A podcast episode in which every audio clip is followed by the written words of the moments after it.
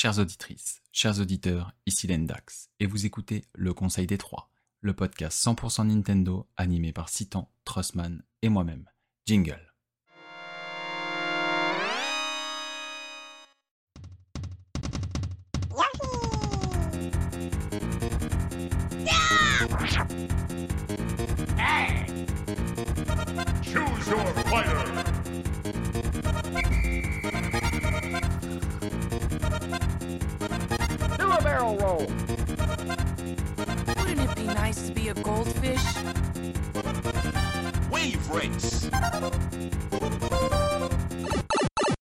À tous et bienvenue dans ce nouvel épisode du podcast du Conseil des Trois.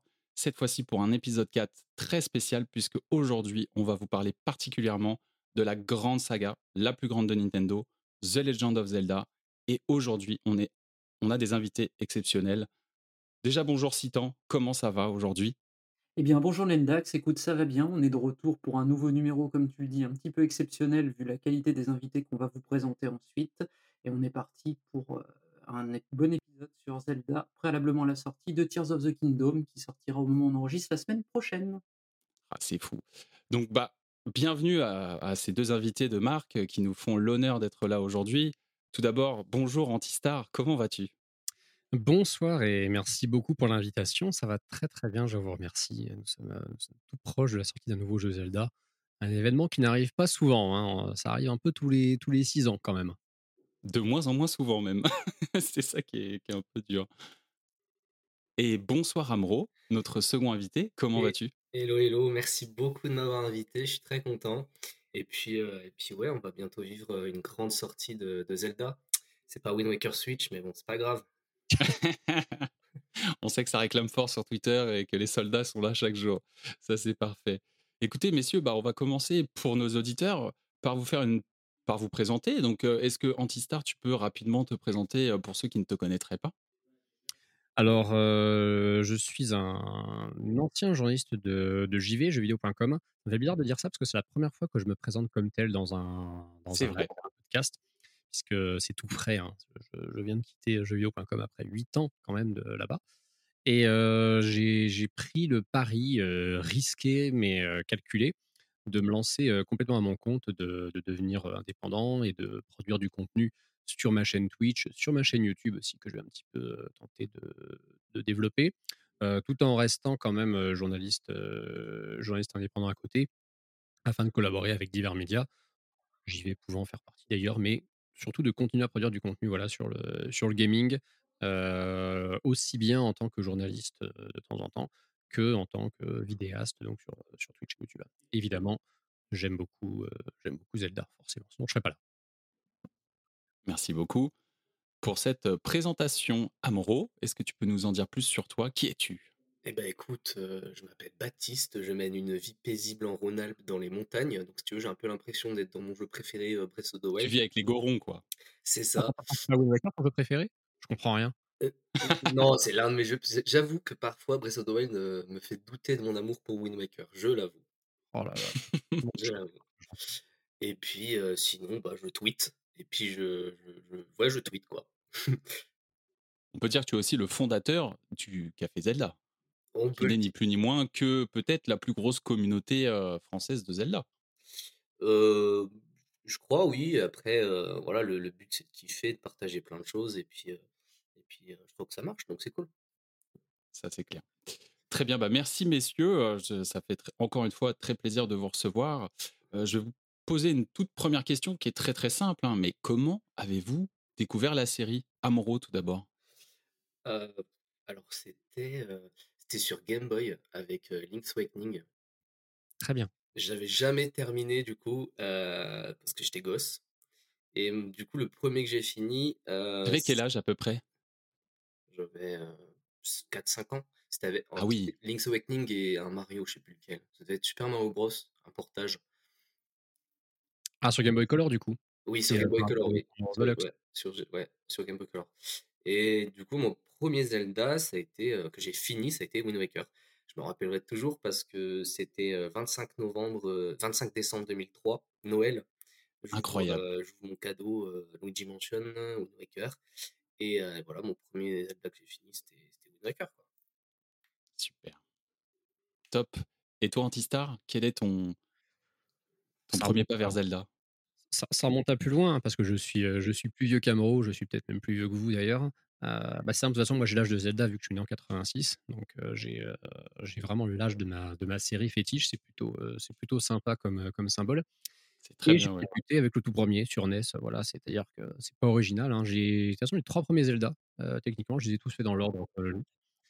Et euh, alors, comment j'ai découvert ça? Par contre, c'est vraiment une excellente question parce qu'en vrai, j'en sais rien. Je, sais que, je sais quand j'y jouais, quelle année, c'était en 94. Euh, je sais à peu près où on l'avait acheté avec ma mère dans, dans une boutique qui vendait des jeux d'occasion à, à Orléans où j'habitais à l'époque. Mais alors, comment j'ai été amené à jouer à ce jeu J'en sais absolument. C'est-à-dire que il y a une probabilité assez élevée que j'en ai entendu parler dans les magazines Nintendo Player auxquels euh, j'avais commencé à m'abonner. Et bah, du coup, forcément, euh, ça m'avait peut-être plus donné envie euh, de, de- de m'y intéresser. Est-ce qu'il y avait ce côté, la boîte dorée un peu mystérieuse avec la cartouche dorée dedans qui avait réussi à, à attirer mon attention? Franchement, j'en sais rien du tout. Mais alors, vraiment rien du tout. Tout ce que je sais, c'est qu'en tout cas, le premier que j'ai fait, c'était le premier Zelda. J'ai enchaîné sur le 2, je crois même qu'on avait acheté avec mes parents les deux en même temps, vu qu'on avait dû tous les deux les trouver au magasin. Et, et ben j'ai immédiatement, j'ai immédiatement adoré en fait. C'est ce, ce sentiment d'aventure, alors que jusque-là, je jouais quasiment qu'à des jeux Mario qui étaient des plateformers. Euh, cette, cette vue du dessus, ce monde un peu plus, un peu plus ouvert comme ça, ça m'a ça m'a tout de suite plu. Et du coup, bah, j'ai jamais, j'ai jamais vraiment décroché. hein. Enfin, un petit peu si un moment, mais ça, on, on verra si on revient dessus un peu plus tard. Très bien. Bah, écoute, merci pour euh, ces précisions. D'ailleurs, d'ailleurs, ça me fait penser à quelque chose qui m'a toujours turlupiné depuis des années là, par rapport à Zelda 2, parce que moi, c'est un épisode que j'ai découvert euh, très tard, euh, notamment bah, sur le Nintendo Switch Online. Il est extrêmement difficile. Moi, je considère ça comme le Dark Souls de Nintendo. hein, vraiment, pour moi, c'est c'est l'enfer. Tu peux parce que de toute façon, je considère, alors c'est mon, c'est mon ressenti perso, mais j'avais écrit un article sur JV d'ailleurs à ce niveau-là. Je considère que Zelda 2 doit être une des principales inspirations de, From Software pour ce qui est justement de concevoir l'univers des Souls. Parce que c'est vraiment un jeu pour le coup punitif. C'est un, un action RPG qui, qui pardonne pas, qui nous, nous fait apprendre à la dure, qui nous qui, force l'apprentissage par l'échec. Et non, vraiment pour le coup, la comparaison n'est pas usurpée du tout. Ok. Et, toi, et toi, du coup, à l'époque, tu avais réussi à accrocher tout de suite à ce Zelda 2, malgré cette difficulté Bah, terrible? Tu sais, c'est en 94, euh, j'avais qu'une Les jeux étaient durs. j'avais- C'est vrai qu'à l'époque. euh, carrément. Je venais d'avoir une Super NES aussi, mais à l'époque, ce genre de jeu, euh, bon là, je- je- j'ai l'impression de parler comme un, comme un vieux con, mais Non, t'inquiète pas, t'inquiète pas, Citan a à peu près ton âge, je pense, donc il n'y a pas de Ah, problème. C'était, euh, je dis pas que c'était la norme, hein, parce que franchement, je pense que Zelda 2 bon. devait déjà être un jeu pas facile pour l'époque. Ah, Mais quand tu regardes euh, des jeux comme, euh, par exemple, euh, bah, le premier Tortue Ninja sur NES, par exemple, qui est quand même réputé pour être vraiment, vraiment chaud, et beaucoup, beaucoup de jeux de, de l'époque, c'était des jeux qui étaient résolument arcade dans l'esprit. Ils étaient faits pour être pas forcément très longs, mais bah, faire pas mal de temps en fait aux, aux gens qui, qui s'investissaient dedans, parce que bah, fallait quand même un peu rentabiliser les, les 400, 500 francs qu'ils avaient mis dedans. Et bah, Zelda 2, ouais, Zelda 2, pour le coup, il y a un pic de difficulté par rapport au premier, euh, dont, dont par contre, je reste persuadé qu'il est plutôt bien pensé, sans aller jusqu'à dire qu'il est incroyablement équilibré et que c'est tout le temps intelligent. Mais je pense pas que c'est un jeu qui soit raté ou quoi que ce soit. Je pense qu'ils savaient ce qu'ils faisaient, qu'ils l'ont fait délibérément et qu'ils ont compris après coup que bah, c'était pas forcément ça que les gens voulaient le plus de Zelda. Ils préféraient, le, je pense, le style de tout premier Zelda sur, sur NES. Ok, merci pour cette, pour cette réponse, très bien. Prochaine question, pourquoi est-ce que c'est finalement l'une de vos séries préférées, si ce n'est votre série préférée, Amro Bon, c'est ma série préférée parce qu'il y a tellement de. Tu vois, aujourd'hui, on arrive sur le 20e jeu de la licence, là, avec Tears of the Kingdom. Et, et j'aime tellement redécouvrir les jeux. Il y a une manière d'explorer chaque jeu qui est différente, différente avec une magie qui opère sur chaque jeu. Et je, je pourrais jamais le décrire pourquoi c'est ma saga, saga préférée. Mais j'aime tellement, euh, tu vois, quand Breath of the Wild est sorti, ça a été une nouvelle façon d'explorer, de découvrir Hyrule. J'ai trouvé ça génial, quoi, parce que c'est ce qu'on attendait depuis, tu vois, t'imaginer ça il y a 25 ans. Et euh,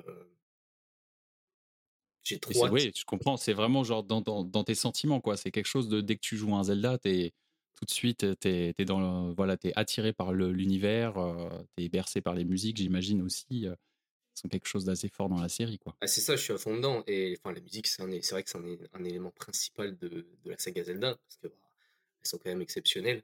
Moi, je m'en écoute tout le temps. C'est-à-dire que j'ai une playlist sur Spotify, alors malheureusement, c'est pas des des sons C'est des officiels covers. voilà, c'est des covers. Peut-être un jour Nintendo, heu, fera fera le move, hein, Mais je m'en mets tout le temps à la maison, j'ai tout le temps du Zelda, heu, j'adore ça et heu je suis non, je suis je suis tellement fan et je je crois que je pourrais jamais te le décrire pourquoi, en fait et je suis à la base, je suis très Nintendo, ça c'est clair et puis, Zelda, oui, avec Mario et tout, c'est un truc, heu, c'est ancré, quoi. OK, super et toi, du coup, Antistar, qu'est-ce qui fait que c'est ta série préférée aujourd'hui? Bah, déjà, il y a une notion de longévité, de qualité sur la durée que très, très peu de séries de jeux vidéo ont. Globalement, quand on regarde les Zelda principaux, on va pas s'attarder sur les spin-offs, on va vraiment s'attarder au jeu qui s'appelle The Legend of Zelda: deux points quelque chose, donc du tout 1er sorti en 86 jusqu'à Tears of the Kingdom. Bon, sous réserve que Tears of the Kingdom soit, comme les autres, un excellent jeu, mais je pense que ce sera le cas. J'ai pas l'impression qu'il y ait un seul Zelda qui soit en dessous de juste très bon. Pour moi, les Zelda, c'est une espèce de de de de, mmh, comment dire? De synonyme de qualité. Il y a Nintendo, ils ont leur ce qu'ils appellent leur seal of quality, c'est leur, heu, comment dire? C'est leur garantie qualité. C'est pas une façon de garantir que le produit, il est top, c'est une façon de produire de dire qu'il a été approuvé par Nintendo, qui qui, comment dire? Qui respecte, les critères d'exigence de Nintendo. Mais Ouais, ils ont un cahier des charges très exigeant, ouais, c'est clair. C'est ça, voilà. Les les les Zelda, en fait, si tu veux, pour moi, j'ai toujours eu cette impression que Mario et Zelda étaient 2 licences qui étaient, un peu premium pour Nintendo. C'était les 2 qui voulaient traiter avec le plus de soin, sortir des jeux qui étaient extrêmement clean techniquement, qui étaient très complets, très agréables à jouer, très intuitifs et que globalement, ils se loupaient jamais et que s'il y avait un jeu qui était un tout petit poil en dessous des autres, bah, au lieu d'être excellent, il était juste très bon. Donc ça déjà, cette, cette capacité à rester toujours dans plus ou moins dans l'excellence, depuis 35 ans, c'est déjà un un élément qui pour moi a beaucoup d'importance. Maintenant, il faut adhérer à cette excellence. Tu peux très bien, par exemple, être, une autre série, à laquelle j'adhère moins, être excellente depuis une trentaine d'années, mais que je rentre pas dedans parce que le le le le style jeu de style de jeu, pardon, ne me convient pas forcément. Je pense à Dragon Quest, par exemple, tu vois? C'est une saga dont la réputation n'est plus à faire, mais c'est pas du tout ma came et pourtant ça existe depuis plus de 30 ans. Et puis, ouais, je suis d'accord avec toi. En plus, c'est assez l'inverse de l'esprit Nintendo, Dragon Quest, puisque, il y a pas enfin, y a pas d'évolution tant que ça. Enfin, c'est une série de cœur. Moi, j'ai fait tous les épisodes et c'est vrai que c'est l'inverse parce que Nintendo va toujours aller au-delà à chaque fois en proposant des nouveaux gameplays, de nouvelles idées. C'est toujours ça. Les gens disent toujours un petit peu, enfin les trolls, hein, évidemment, «Ouais, mais c'est tout le temps la même chose, Mario et Zelda», alors que, bah, non, c'est justement la l'inverse. C'est jamais la même Ils chose. sont à fond dans l'innovation, heu, dans chaque jeu. C'est ça Ouais, la et la base est quasiment la même parce qu'effectivement, heu, ça reste quand même un style de jeu qui va pas changer d'un épisode à l'autre et tu as énormément, heu, de dénominateurs communs en termes de gameplay qui seront toujours là. Tu pour tu pourras jamais avoir un jeu Mario sans avoir, des des champignons, sans avoir des des des étoiles, sans avoir des pièces.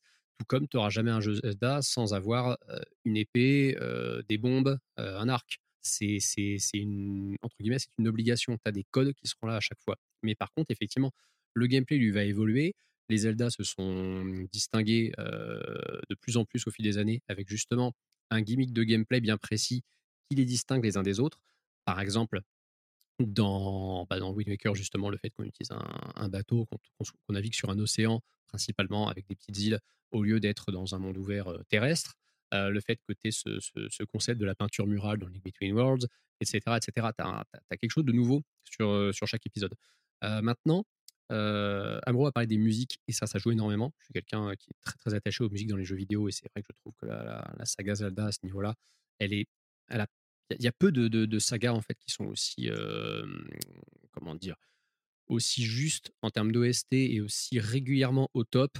Je citerai quand même bien Final Fantasy qui est quand même sacrément, heu, Ouais, sacrément alors je ne peux que, je ne peux que être d'accord. Voilà et puis, bah, il y a cette capacité justement à évoluer quand même pas mal avec son temps, tout en gardant justement son son comment dire? Son style, son esprit. Zelda, c'est une saga, comme je disais, un petit peu plus tôt, dont je me suis un tout petit peu éloigné à un moment. J'ai eu un peu de mal au début avec les Zelda 3D. J'ai pas aimé Ocarina of Time la première fois que j'y ai joué. Oh Non, non, mais vraiment, vraiment, je c'est suis choqué. longue histoire. Je pourrais revenir dessus plus tard, mais possible. Très bien. j'ai- j'ai j'ai- j'ai mis du temps à, à rentrer dans les, dans, dans les Zelda 3D et je me suis rendu compte avec le temps finalement que cette saga elle avait une façon d'évoluer avec l'histoire du jeu vidéo et d'apporter énormément au jeu vidéo. C'est d'ailleurs quelque chose que j'ai fini par comprendre pour Ocarina of Time de très longues années après. Et bah, en fait, à chaque fois, au moment où on commence à se dire qu'elle s'essouffle un petit peu, qu'elle pourrait peut-être quand même se, se- se moderniser un peu, et euh, elle, fait, elle fait le nécessaire en fait pour remettre un petit coup à, la, concurrence. Évidemment, l'exemple le plus, le plus frappant récemment, c'est Breath of the Wild. Mais, mais c'est- une saga, voilà, à chaque jeu, à chaque nouveau jeu, en fait, exception faite d'Ocarina of Time, qui était un cas très particulier, elle me déçoit pas. Quand je rentre dans un Zelda, je sais d'avance en fait que je vais jouer à quelque chose qui va me, passionner, qui va beaucoup m'occuper. Et, à chaque fois, j'attends juste de voir à quel point en fait je vais, être à fond dedans. Mais j'ai aucun doute sur le fait que je vais kiffer. Les Mario, c'est pareil hein, d'ailleurs. C'est vraiment les deux sagas depuis, depuis que je suis gosse que j'ai jamais lâché. Je vois totalement ce que tu veux dire et je je te rejoins complètement. Même si, euh, c'est vrai qu'en tout cas pour ma part, la Breath of the Wild a chamboulé vraiment ma façon de, de, de- de concevoir, euh, ma façon de jouer même, hein, parce que moi je suis pas très open world à la base. Et en fait, j'ai eu beaucoup de mal euh, à apprécier le jeu à la base pour ça, parce qu'il a été un peu mon formateur dans l'école de la dé- de l'exploration. Moi, j'ai- je suis un gros joueur de JRPG, euh, couloir, hein, bonjour Final Fantasy également. Et, et du coup, bah, même si je considérais euh, Ocarina of Time à l'époque déjà comme une sorte d'open world, hein, même s'il y avait des chargements, etc., je considérais déjà ça comme un open world à l'époque. Franchement, c'était assez dingue. Et, mais Breath of the Wild, là, il a éclaté tous les codes, puisqu'on pouvait faire les choses dans l'ordre que l'on voulait. Et ça, c'est quelque chose que moi, j'ai beaucoup de mal. En fait, l'aspect créatif, l'aspect vas-y, fais ton aventure, mon gars, tu es libre, c'est quelque chose avec lequel j'ai du mal. J'ai besoin souvent qu'on me prenne par la main. Pareil pour tout ce qui est narration environnementale. hein. J'ai eu beaucoup de mal aussi avec ça quand j'ai découvert les Souls et quand j'ai découvert justement la chaîne YouTube de, de Rinkuto. J'ai halluciné sur, sur ma façon de voir. Je me suis dit, mais en fait, je, ne regarde rien, je ne fais attention à rien, c'est terrible. Il faut que je, il faut que je revoie ça quoi, pour, pour la suite. Donc là, pour Tears of the Kingdom, j'avoue, je suis, je suis prêt. Quoi. Je, je vais me remater toutes les vidéos de Rinkuto là, et me dire, allez, joue. Voilà, il y a une nouvelle façon de penser et de jouer, et, et je, m'adapte à ça au fur et à mesure. D'ailleurs, Hollow Knight, euh, petit aparté, mais Hollow Knight a, a beaucoup aidé dans ma façon aussi de d'apprendre à explorer et tout, parce que j'étais pas non plus Metroidvania. C'est un exemple que j'avais euh, Bon, quand tu as parlé de narration comme ça, un peu, un peu disséminé à gauche à droite, Hollow Knight, c'est vraiment le jeu. euh, si tu as besoin d'avoir un scénario à suivre assez explicitement, Hollow Knight, c'est un jeu dans lequel tu vas être complètement perdu. Inversement, si tu as envie de fouiller à gauche à droite et de, hum, comment dire, de rassembler les pièces d'un puzzle, c'est un jeu d'anthologie. C'est ça. Et j'ai vraiment, ces dernières années, pareil, j'ai découvert Saga Metroid, je les ai tous faits. donc, c'est des choses, maintenant, je commence à être plus dans, l'appréciation de l'exploration et j'ai vraiment hâte de voir ce que ça donne avec finalement mon, ma nouvelle vision des choses par rapport à avant, alors que Bre- Breath of the Wild, quand je l'ai fait à l'époque, je l'ai fait en fait un peu comme si je jouais à l'ancienne, tu vois? J'allais d'un point A à un point B et puis jusqu'à la fin du jeu, quoi. Mais, mais j'avais du mal à me perdre finalement et me laisser emporter par, par les décors, les, les détails, etc. Quoi. C'est clair qu'aujourd'hui, quand tu joues à Breath of the Wild, il faut être curieux parce que Exactement. toi, par exemple, ma première game n'a rien à voir avec ma dernière, tu vois. Ça n'a rien à voir. Je fais les choses, qui... enfin les choses, enfin, je découvre différemment et c'est toujours une nouvelle aventure parce que je fais jamais les mêmes choses, je fais jamais pareil. Je... Et c'est ça qui est très intéressant et, et j'adore parce qu'il faut être super curieux dans Breath of the Wild parce qu'il y a tellement de choses à découvrir et Mm. à voir.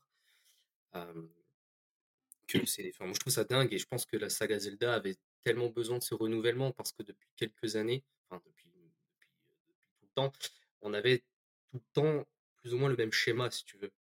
Ouais, le sacro-saint temple, nouvel objet, Ça, euh, et c'est ainsi ça, de suite, bien sûr.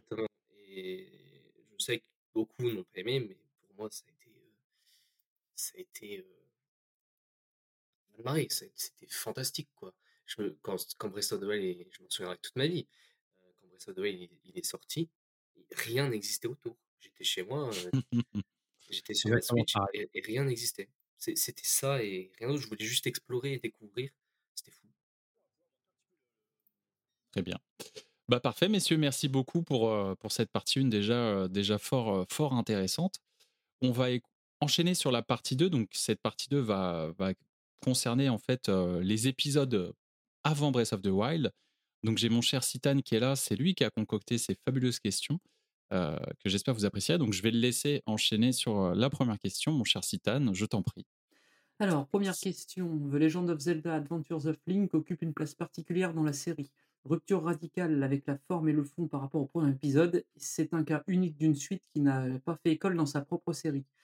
Alors, je vais poser la question aux invités. Pourquoi pensez-vous qu'il n'a jamais engendré de réelle suite En fait, pourquoi la saga est revenue des Zelda 3 en fait sur les fondamentaux de Zelda 1 améliorés quoi? Et pourquoi c'est pas Zelda 2 qui a été repris et développé? On n'a jamais revu de Zelda comme ça après dans la série. On va commencer par Antistar. Ouais, je, bah, pense- je pense que c'est lui, il pourra mieux répondre que moi. non, c'est certainement un jeu que je connais mieux qu'Amro. Là. Je... Mais, Oui, le- mais clairement. je, mais je sais qu'on va parler de Wind Waker un petit peu plus tard aussi, donc ça va s'équilibrer. Alors, tu vois, autant je pense qu'il est assez facile de répondre à cette question pour la première partie. Autant, enfin pour la première partie, d'expliquer pourquoi il n'a pas eu de suite au sein de sa propre saga au début, autant depuis, c'est une, autre- une autre paire de manches. Euh, Zelda 2, alors ce qui est intéressant, c'est que c'est pas du tout un jeu qui a bidé ou quoi que ce soit, il faut, quand même le savoir. Un, si on le compare aux, ventes, par exemple, du tout premier euh, The Legend of Zelda, c'est un jeu qui finalement en est assez proche. Le premier Zelda sur euh, NES, euh, en toutes les versions, donc japonaise, américaine, européenne, il s'est vendu à 6 millions et demi d'exemplaires. Zelda 2, c'est un jeu qui s'est vendu à 4,4 millions. On n'est pas ultra loin. C'est pas, ça reste quand même un des 10 jeux les plus vendus de la NES.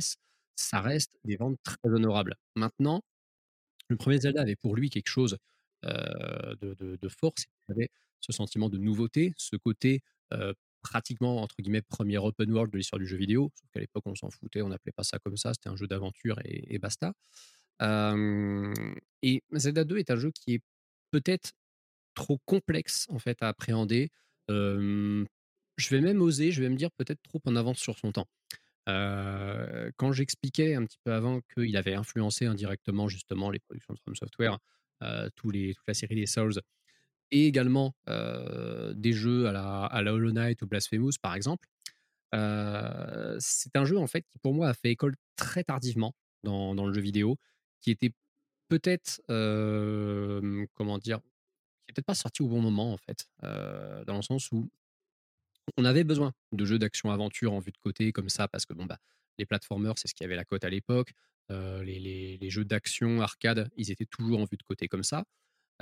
Mais pour un jeu d'aventure où il y avait de l'exploration, de la réflexion, ce genre de truc, c'était peut-être pas ce à quoi les gens étaient prêts à l'époque. Donc je pense que comme le jeu a un peu moins marché en tant que suite, et qu'en plus il est sorti juste après, hein, il n'y a, même pas un an qu'il s'est parlé de jeu, Nintendo a dû se dire que bon, c'était ça a bien marché, c'était pas mal, mais visiblement les gens ont préféré le premier, donc pour la prochaine console, faut qu'on se remette, faut qu'on se remette littéralement sur sur la recette qui a qui a fait le succès de la licence et le, Zelda 3 de toute façon, euh, on peut rien dire dessus, c'est un, un- un chef-d'œuvre absolu- absolument incroyable. Donc ils ont bien fait, je pense, de revenir à leurs fondamentaux.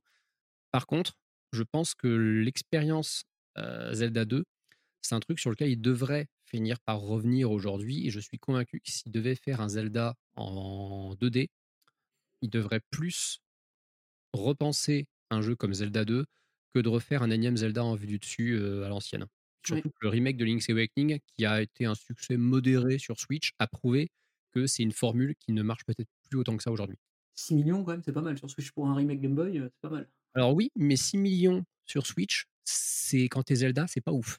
Ouais, mais les C'est-à-dire 2D, ils ont jamais Ah, tapé ces chiffres-là en fait. hein. C'est le deuxième plus meilleur vente de la série après le 1, celui-là. En 2D. Clairement. Clairement, c'est une pour les Zelda 2D, effectivement, c'est le deuxième Zelda qui s'est le le mieux vendu dans la catégorie des 2D. Mais je me dis que c'est peut-être un genre de jeu finalement qui est, euh, alors je vais pas dire une autre époque, hein, parce que bon, tout est tout est relatif. Mais on voit en fait qu'est-ce qui a la cote en 2D aujourd'hui. C'est les Metroidvania, c'est les jeux indés, éventuellement des roguelites à la Dead Cells aussi. L'exception qui confirme la règle, c'est les jeux en ce qu'on appelle 2D HD euh, de la team qui fait Octopath Traveler. euh, Le Trigun. Sino, Masano. Voilà, c'est ça. Euh, c'est à peu près la seule exception et je vois pas The Legend of Zelda partir là-dedans. Mais bon, ça c'est un, ça c'est un autre, c'est un autre débat. C'est marrant, tu vois, et c'est là que je trouve que c'était hyper passionnant dans ce que tu dis, euh, parce que j'y avais jamais pensé. Euh, et j'avoue que maintenant, quand tu donnes l'idée comme ça, d'avoir un Zelda en 2D comme ça, en mode Metroidvania, euh, en mode Zelda 2, ce serait absolument génial. Et moi, jusqu'à aujourd'hui, tu vois, euh, je suis en mode, putain, faut faire un remake des Oracles avec le moteur graphique de Link's Awakening, un mode, tu vois, et j'avais jamais j'avais pensé à ça. Et, de toute Le façon, je pense qu'il qu'il a raison quand même, parce que c'est vraiment, le, je pense, la porte, euh, comment dire, de simplicité, entre guillemets, dans la série pour continuer des Zelda 2D sur une forme qu'on n'a jamais vue, quoi, en fait. Et ça pourrait faire comme si Nintendo innovait d'un coup, entre guillemets, regardez, on a changé, on a mis un Zelda plus proche, et je vais schématiser d'Hollow Knight ou des choses comme ça, vous êtes dans un monde à explorer, mais en 2D, avec un Link en 2D, avec bien sûr les forces de la série, quoi. Et euh, ça permettrait de renouveler vraiment les épisodes 2D, peut-être attirer un nouveau public, parce que les, je pense qu'ils ont atteint leur plafond de verre un petit peu avec les Zelda 2D classiques. Comme disait Antistar, euh, au niveau en vue de dessus, bah, ils feront pas beaucoup mieux que ça, en fait, je pense, en termes de vente. Il y a un certain maximum. La série, en plus, est peut-être un peu catégorisée enfant comme ça. On en reviendra un petit peu après, plus tard là-dessus. Mais euh, oui, c'est une méthode simple d'évolution et qui permettrait d'apporter des nouveautés qu'on ne voit pas et qu'on ne pourrait pas voir forcément dans un épisode 2D classique. Mais c'est une, c'est une, vraie question. Et j'avoue, je serais trop content d'avoir un, un nouveau épisode euh, 2D euh, Zelda. Mais moi, je me pose une autre question quand on parle de ça. C'est comment tu fais pour passer après Breath of the Wild et Tears of the Kingdom? Breath of the Wild, ça a été une porte d'entrée pour plein de nouveaux joueurs. Bah, quand tu vois qu'il fait 30 millions de ventes alors que le Zelda le plus vendu jusqu'ici, on avait fait euh, 10-12 C'est à c'est fou. Et ça, c'est ça. Donc, comment tu fais euh, pour passer après et pour opérer une magie et que ça fonctionne? En plus, c'est un problème. D'ailleurs, l'ultra succès de Breath of the Wild va être un problème quand même par Nintendo à un moment. S'il y a besoin de faire évoluer la série dans un sens ou un autre, après, en 3D, on pourra, on y reviendra. Est-ce qu'ils ne se sont pas coincés ou enfermés dans le monde ouvert en fait à cause du succès qu'en fait le public n'acceptera peut-être pas autre chose? On verra bien. C'est, je pense que c'est aussi, ça doit être aussi complexe, une question qui se pose beaucoup sur l'évolution de la série. Tears of the Kingdom, pour le moment, un petit peu. Alors, je vais mettre des très gros guillemets. C'est plus une suite entre guillemets facile. On prend le même univers, euh, la même map, et puis on itère dessus, c'est beaucoup plus simple, mais ça marchera pas, ça marchera pas une troisième fois. Donc ils seront obligés de faire des changements pour le prochain. La question est comment ça évoluera. Ça, ça va être intéressant à suivre. Très intéressant. Ouais, je, je rejoins Antistar sur, euh, sur ce qu'il disait. Effectivement, pour péter ce plafond de verre des épisodes 2D vus de dessus, euh, quoi de mieux finalement d'aller vers ce qui fonctionne et effectivement hein, tout ce qui est Metroidvania, Hollow Knight, etc. On voit hein, avec Silsong, hein, l'attente de Silsong, c'est ah, le running gag est fou, mais, mais en même temps c'est aussi à la hauteur, c'est aussi à la hauteur du niveau du jeu. Enfin voilà, Hollow Knight est, une- est un jeu légendaire et en fait si Zelda avait ouais allait dans cette direction, euh, ça pourrait faire des, des folies quoi en J'ai termes de vente.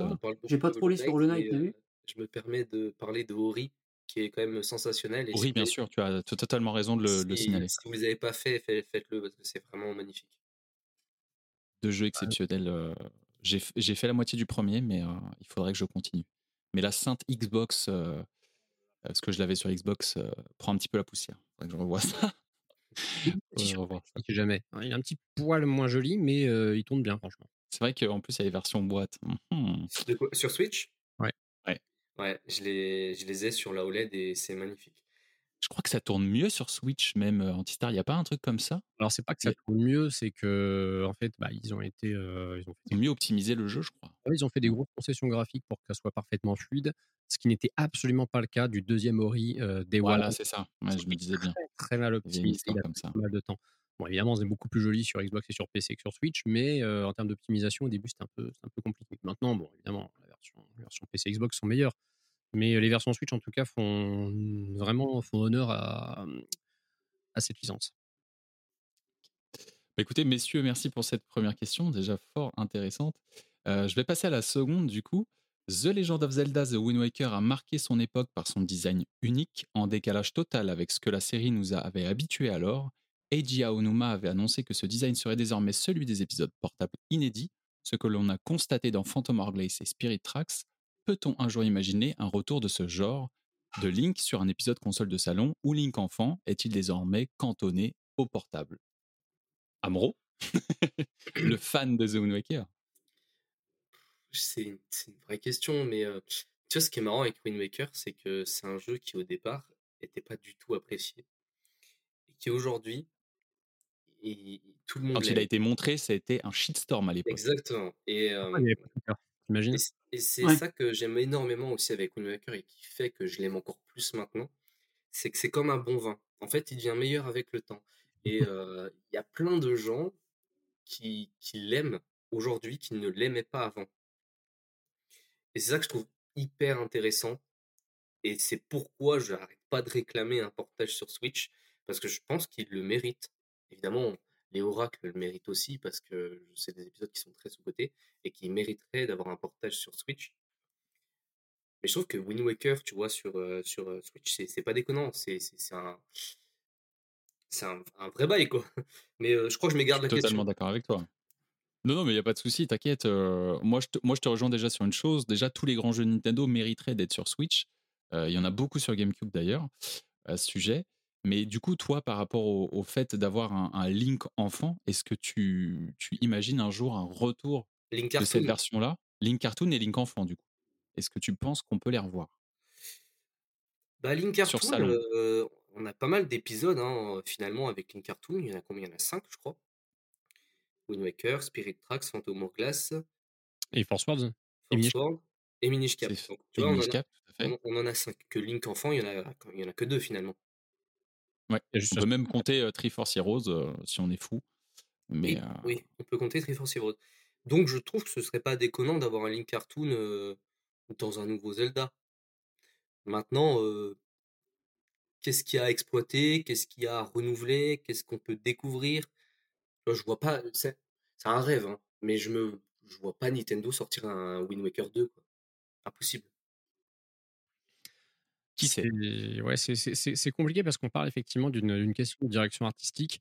C'est euh, c'est un truc en fait qui a été assez peu remarqué par les par les gens, c'est que les Zelda ont toujours voulu euh, marquer une petite rupture l'un après l'autre en termes de direction artistique. On n'a jamais, euh, enfin, c'est pas qu'on n'a jamais deux Zelda identiques l'un après l'autre, mais il y a quand même toujours une volonté euh, de, de de pas toujours avoir la même patte la même patte graphique vrai. Si tu re- on va prendre juste les Zelda de salon hein, pour, euh, pour cette Mm. année-là, parce que sur portable, c'est un petit peu plus compliqué. Mais si tu regardes, en dehors des deux Zelda N64 qui finalement se basent sur le même, le, le- le même moteur, quand tu as eu Wind Waker et Twilight Princess, bon, c'est des jeux qui sont extrêmement différents l'un de l'autre, Wind Waker lui-même étant très différent des Zelda 64, mais Skyward Sword est un jeu qui lui-même est très différent de Twilight Princess. Il n'a pas du tout la même touche graphique, c'est un jeu euh, qui donne un petit peu plus l'impression, alors je vais pas dire d'être euh, d'être dans une peinture impressionniste, mais euh, c'est il a, il a une touche Il y a ça, je visuelle- suis d'accord avec toi. il a, il a une touche visuelle qui n'est pas du tout celle de Twilight Princess. Elle- il est beaucoup plus proche d'un Twilight Princess que de Wind Waker, mais aucun Zelda console de salon n'est proche de Wind Waker. J'adore la, j'adore la DA de Skyward Sword avec cette, cet aspect aquarelle. Ouais, voilà, c'est ça. Et vraiment, c'est- très très joli. Moi, j'ai pris beaucoup de plaisir à le faire sur le, sur le, le- le portage, le portage Switch. Et en vrai, le seul jeu Zelda finalement qui a repris un peu de cel shading euh, Waker, c'est en vrai, c'est vrai, c'est Breath of the Wild dans le design de ses personnages. Le, il y a quelque chose dans le, le- le- le style, la direction artistique de Breath of the Wild qui rappelle un petit peu le pari qui avait été pris avec Wind Waker, à cette différence près que là, ça ne concerne que les personnages, ça ne concerne pas vraiment les décors qui, eux, sont assez réalistes en fin de compte. Et euh, bah, le, le- le fait que Tears of the Kingdom garde justement cette, euh, cette patte graphique, parce que bon, bah, c'est une, une suite directe, nous laisse quand même supposer que ce, ce style, bon, on va pas dire cartoon, mais euh, un petit peu plus, un petit peu plus manga, un petit peu Ghibli aussi finalement. Ouais, je suis d'accord sur le Ghibli. euh, c'est un style qui vieillit bien. C'est la même chose que Wind Waker. Euh, Amro disait que Wind Waker, il vieillissait comme, euh, comme un bon vin. Mais c'est vrai, c'était euh, c'était une énorme prise de risque à l'époque. Tout le monde, effectivement, lui a chié dessus parce que bah, à l'époque, ce que les gens voulaient, c'était Twilight Princess, hein, littéralement.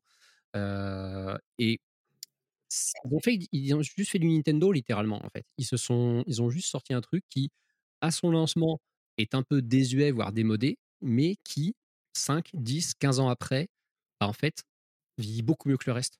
Et pour cette raison, il faut garder ce style cel shading au Mmh. moins en tout cas sur les peut-être sur les peut-être sur les personnages, peut-être sur certains éléments de décor. Mais je sais pas si on reverra le le le le le Toon Link dans dans d'autres jeux. ouais, compliqué. Mmh, le le le personnage en lui-même, je sais pas si on reverra, mais l'idée d'utiliser du cel shading quand on voit à quel point ça vieillit bien et quand on voit à quel point cet effet de de de de vieillissement, meilleur que la que les jeux concurrents fonctionne sur Breath of the Wild également, ça montre qu'il y a quand même une bonne piste à explorer à ce niveau-là. Parce que Breath of the Wild, je suis en train de le refaire en ce moment comme énormément de gens, de toute façon, je suis pas très original à ce niveau-là et je je me dis: «Mais c'est ouf, ce jeu est sorti il y a 6 ans». Évidemment, il est moins joli qu'un God of War Ragnarok auquel je joue en novembre dernier, c'est une évidence. Mais par contre, il est un peu plus marrant à jouer. il est plus il est plus marrant à jouer et et et en encore God of War Ragnarok est plus marrant à jouer que God of War 2018 parce qu'au moins le le le, en termes de de de script et de de dialogue, le jeu est le jeu est quand même plus fun. Un peu moins un poil moins sérieux. Citan sera pas d'accord, mais moi Eh, je suis d'accord il a eu envie de balancer Mimir dans un volcan au bout de 10 minutes de jeu parce qu'il fermait jamais sa bouche, parce qu'ils savent pas faire une narration, ils sont à Monica, donc c'est un peu un problème ça mais on en reparlera. le lancez pas, faut pas le lancer. OK, OK, bon, je lan je lance pas le sujet. Ok, t'inquiète. Mais tout, mais tout ça pour dire que ouais, ça, ça, ça aide à bien vieillir. Et donc, juste pour, pour, pour finir, c'est pas une question de faire revenir un personnage précis ou un style, euh, une direction artistique précise, c'est un style euh, de dessin techniquement parlant qui, euh, qui lui, par contre, euh, mérite d'être exploité. Et Mm. c'est le, c'est le cel shading. C'est vrai que demain, tu me dis, euh, pour passer après Tears of the Kingdom, tu m'annonces un Zelda à la patte graphique de Wind Waker où tu peux explorer un monde en open world. non mais avec les moyens techniques d'aujourd'hui, Ah bah oui. bah, je- Imagine la taille de l'océan. j'en rêve. Là vraiment, je bave. Il faudrait, une, faudrait même plus une super voile, faudrait une ultra voile. Là, Ah non, un jet ski à la Wave Race, c'est très bien. Très bien. Bah moi, je voulais juste revenir sur la partie euh, Link enfant, euh, parce que c'est quelque chose, en tout cas moi, qui me tient à cœur, ayant découvert la série via Ocarina of Time et donc bah, au travers d'un Link enfant. Euh, J'espère qu'on retrouvera Link enfant, pas forcément cartoon, mais Link enfant dans les futurs gros épisodes de salon.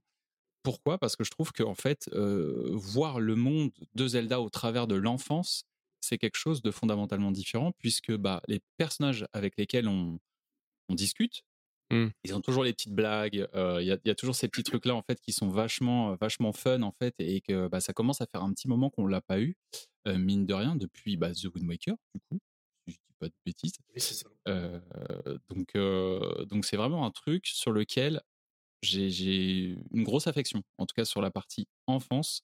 Euh, bah, The Waker, notamment avec forcément la petite sœur, la grand-mère. Voilà, c'est hyper attendrissant tout ce qui peut se passer, tout, tout- toutes les petites discussions pour- qu'on peut avoir avec les personnages à mercantile, qui voilà, ils ont un petit, un petit regard moqueur pour certains parce que voilà, on est un petit. Donc c'est quelque chose qui me marque bien, ouais. J'aime énormément Link enfant. Mais tu vois, là, actuellement, j'ai l'impression qu'on est en train de revivre la même chose qu'on a vécu il y a 20 ans. C'est-à-dire un enchaînement légendaire de Ocarina of Time et Majora's Mask, tu vois? On a Ouais, vécu cet enchaînement totalement d'accord. qui était vraiment dingue. Majora's Mask est un jeu qui est totalement différent, qui pourtant a la même patte graphique. Et aujourd'hui, j'ai l'impression qu'on revit la même chose. En tout cas, ce que j'espère énormément, c'est que, que Breath of the Wild, euh, enfin Tears of the Kingdom, agisse comme a agi Majora's Mask à l'époque, tu vois? Sur En plus, Breath je te, je rejoins sur un point, c'est le fait que on l'a vu jeu. au travers des trailers, hein, Tears of the Kingdom a l'air carrément plus sombre. Ah, Mais vraiment. comme Majora's Mask était encore plus sombre qu'O- qu'Ocarina of Time. Donc c'est très intéressant le parallèle. Et ça, et j'espère sincèrement que ça va agir de cette manière, comme, comme ils l'ont fait en fait il y a 20 ans. Et ce serait, je trouve, ce serait génial. C'est clair. Bah écoutez, bah merci messieurs pour cette seconde question. Citan, je te laisse la place sur la troisième. C'est parti, à toi. The Legend of Zelda Skyward Sword est probablement. T'en as sauté une. Ouf Attention. Oh là là là, effectivement, ça va bien. La série a connu une déclinaison multijoueur avec Force Sword Adventures et Triforce Heroes. C'est des épisodes purement centrés sur le gameplay et le level design. Ils n'ont jamais été de gros succès commerciaux. À quoi peut-on imputer le manque d'appétence du public pour une aventure coopérative dans l'univers de Zelda? On va aller anti-star pour varier. Allez, c'est parti. Eh Qui ben, a fait Force Word récemment. ouais, j'ai fait Force Wars récemment, j'ai fait euh, Triforce Heroes. Euh, Bah, Triforce Heroes, c'est même dans ma vie le seul Zelda que j'ai fait avant sa sortie, puisque bah, on, on avait eu trois versions du coup pour faire le test chez JV à l'époque. C'est beau. Logique, hein, j'ai envie de dire. Donc Oui. du coup, j'avais j'avais eu l'occasion de faire le jeu sous embargo. C'est la première fois de ma vie que je faisais un, un jeu sous embargo d'ailleurs. donc j'ai une expérience des, des- des- des Zelda multijoueurs. C'est intéressant dans ta question, tu reviens sur le fait qu'ils sont purement centrés sur le gameplay et le level design. Ce qui est intéressant, c'est que Nintendo a une philosophie de développement et de conception des jeux vidéo qui est d'abord centrée justement sur le gameplay et le level design, et tout ce qui est scénario et tout ça, ils ont tendance à le greffer un petit peu plus tard. Dans le cadre de, The Legend of Zelda, je considère que c'est probablement la licence Nintendo qui est la plus complète dans le sens où une, une expérience de gameplay vraiment, enfin de jeu vidéo complète, c'est du gameplay, euh, une bande son, un scénario et une euh, qualité euh, de, réalisation euh, en termes de graphisme, de fluidité, tout ça. The Legend of Zelda essaie de cocher toujours les cases. Euh, il, essaye d'avoir une histoire à nous raconter. C'est une des rares licences Nintendo qui justement pour le coup veut vraiment nous conter une histoire un minimum, euh, un minimum avec un minimum de suivi. Techniquement, on en a parlé tout à l'heure, c'est une des licences qui est les mieux, les plus propres chez Nintendo, une des plus impressionnantes techniquement, en tout cas à l'échelle de Nintendo. Et le, gameplay et le level design, c'est pas la peine d'en parler. On sait que c'est propre, on sait que Nintendo fait globalement toujours merveille à ce niveau-là. Dans le cas de jeux multijoueurs, il est plus difficile effectivement de s'intéresser à tout ce qui peut être lore, scénario, ce genre de choses. Et c'est du coup peut-être effectivement ce qui fait la faiblesse de ces épisodes-là et de nous faire, nous, nous faire réaliser que finalement, Nintendo y accorde quand même une importance parce que quand un jeu Nintendo, en tout cas pour une licence comme Zelda, manque justement de scénario, manque de profondeur, ça se casse la gueule. Faut pas oublier qu'une autre licence Nintendo qui est très forte à ce niveau-là, c'est Metroid, qui Oui. également justement coche toutes ces cases-là. Metroid, le scénario il est toujours un peu plus, euh, comment dire, euh, mystérieux. Il faut un peu plus le reconstituer en, essayant de faire le jeu à, à 100%. Euh, le truc, c'est que le Metroid, qui pour moi est le plus critiqué de toute la saga, c'est Other M, et il est critiqué non pas pour son gameplay, mais il est critiqué pour son scénario que les gens vraiment ont l'air de détester. Euh, Nintendo, en vérité, quand vraiment il n'y a pas de scénario ou qu'il est mis complètement de côté sur une licence pour laquelle ça a un peu d'importance, et ben ça change un peu tout. Et dans un jeu multijoueur Zelda, le gros problème, c'est que bah, c'est compliqué en fait d'intégrer justement des éléments de lore dans un jeu qui va se vivre à plusieurs, qu'on va pas tous forcément expérimenter de la même façon. Il y a des gens, ils vont plus envie de, avoir envie d'avancer dans l'histoire, avoir envie de terrasser les boss, avoir envie d'augmenter leur capacité, que de suivre une histoire. Peut-être que le joueur, lui, voudra justement suivre cette histoire et que du coup, pour mettre un peu tout le monde d'accord, Nintendo décide que bon, l'histoire, on s'en fout. Ce qui est important, c'est que vous ayez une bonne expérience de jeu, que vous avanciez, que vous progressiez ensemble. Et c'est peut-être pour ça, justement, que cette expérience, elle va pas plus loin finalement que ces deux jeux, parce que il manque quelque chose, il manque une partie de ce qui fait l'âme de The Legend of Zelda, et c'est justement ce, ce, lore qui, est, qui, est, qui est si précieux à la série. Mmh, c'est ça. Et je me permets de rebondir et du coup, enfin, je parle beaucoup de la suite, mais je trouve la Switch, pardon, mais je trouve qu'en fait, elle est précurseur de plein de licences et elle permet de donner un nouvel horizon pour plein de sagas. Et je trouve que ce serait intéressant, tu vois, d'avoir euh, ne serait-ce qu'un soit un portage de Force World ou un nouveau jeu multijoueur Zelda, parce que je trouve que la Switch a un potentiel de dingue. Alors, Force Word, tu sais que Force Word sur Switch, j'étais convaincu qu'il le sortirait. Euh, mais ça, c'est parce que j'étais un peu entré dans mes, dans mes délires quand on nous avait demandé euh, qu'est-ce qu'on pourrait faire pour les 35 ans de Zelda. J'avais fait, j'avais fait à l'époque chez JV une chronique où j'avais fait une, une liste de 10 choses qu'il pourrait faire pour les 35 ans de Zelda. Au final, euh, Alors, fun, fact, en a deux quand même.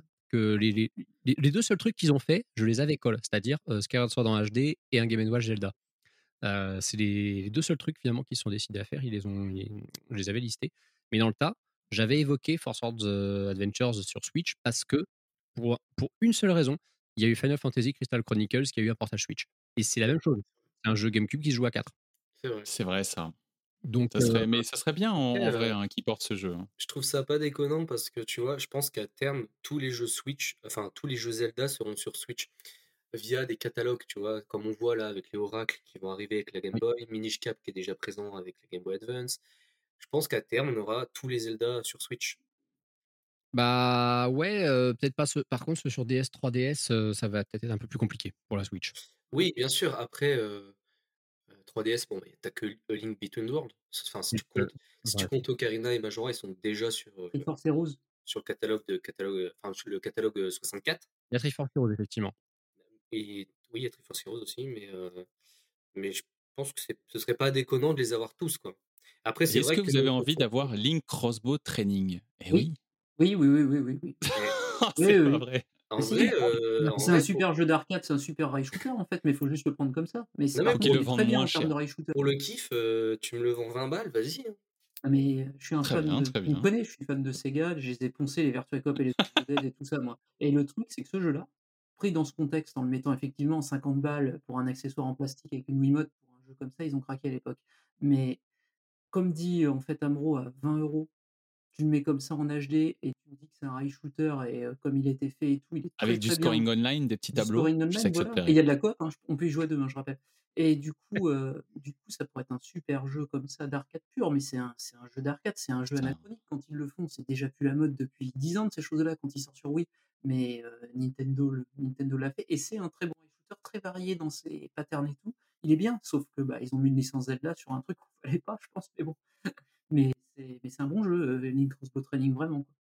Fallait bien un podcast spécial Zelda pour euh, hyper sur Link Crossbow Training. Je Ah, c'est deux doigts 3 de l'acheter. euros sur le bon coin, les gens, faites un effort, j'ai jamais fait. Jamais fait? C'est vrai? Non, le problème c'est que c'est la Wii et je déteste la Wii, je déteste la jouabilité Wii. Donc, Eh, bah, ça, ça attends, tout de suite dans ton backlog là de, de stream un peu, un peu, un peu rigolo là. alors, Je en- pense qu'il y a du potentiel. Euh, fais-toi un kiff, un 3-4 balles, Gros potentiel. Euh, tu l'as je l'ai. et il y a Non, moyen non, de... je l'ai. bah voilà, mais je, bah, je m'en doutais que tu l'avais, mais il y a moyen de taper un bon délire en stream. En vrai, oui, à faire, à faire en stream pour la blague, ouais, euh, ouais, ça, ça, ça peut se faire. Surtout de toute façon, j'ai toujours dit que je ferais tous les Zelda en stream, donc T'as bon. fait les Zelda Bon, voilà. CDI, C'est genre parti. t'as fait les Zelda CDI, qu'est-ce que tu vas pas faire Link Training clair. Ouais, mais les Zelda CDI, la différence, c'est qu'ils sont cultes et que les gens étaient curieux de les voir. Alors que. Crossbow Training, vraiment, sincèrement, avec tout le respect que j'ai pour toi, Amro, personne n'en a rien à foutre. Non mais Oh, attention. d'accord. Attention. Il y, a du, il y a du motion. Les Il y a gens. du motion et ça se plie en deux heures, c'est Euh, bon, ça va. Ouais, alors ça, le motion, on peut en parler, hein, et je trouve que ça a été un des gros défauts pour Skyward Sword. Ils ont mis tellement de temps à développer le truc. Et Skyward Sword, euh, en fait, j'adore Skyward Sword, je trouve que c'est un chef-d'œuvre qu'on lui tape trop dessus. Et je trouve qu'il a eu un, un développement qui était absolument catastrophique. Eh bien, Amro, attention. Toute transition gardée. La prochaine question parle de ça. Non, mais c'est parfait. Regarde, ne bouge pas. Ne bouge pas. C'est parfait. The Legend of Zelda Skyward Sword est probablement l'épisode de Zelda le plus critiqué de la série 3D. À quoi peut-on rattacher cela? Et est-ce que le support d'origine du jeu n'a-t-il pas joué dans le désamour de la série à ce moment-là? Parfait. Ah ouais Let's go. Bah, plaisir. voilà. Et bah écoute, Skyward Sword, c'est un jeu que j'adore, que j'ai encore plus apprécié en refaisant euh, sur Switch. Bah, c'est normal, c'est pas sur Wii. Bah si, il est sur Wii.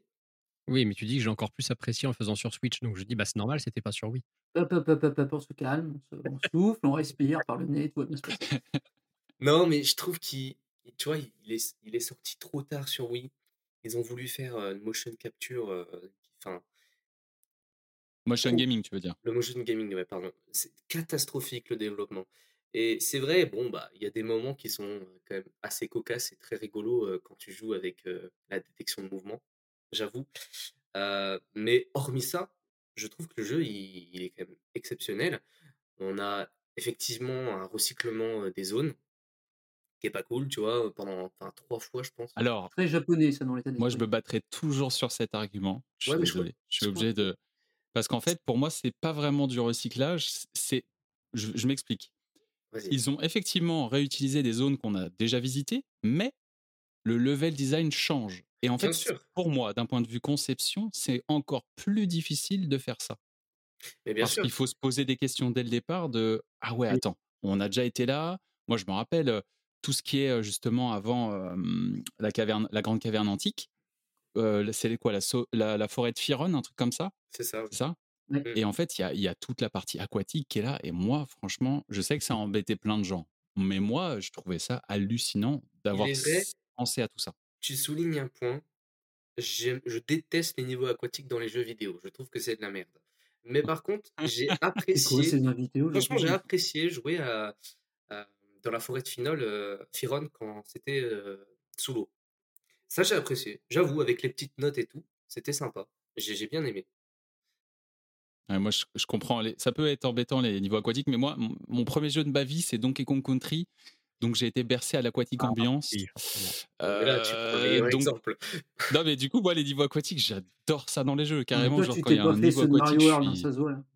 Mais j'adore, j'adore. N'importe quel niveau aquatique, je suis mais in love. Même dans les jeux où c'est censé être a- atroce, tu vois. Ah, vraiment? Donc, euh, Je trouve ça ouais. tellement affreux. Même dans Tortue Ninja?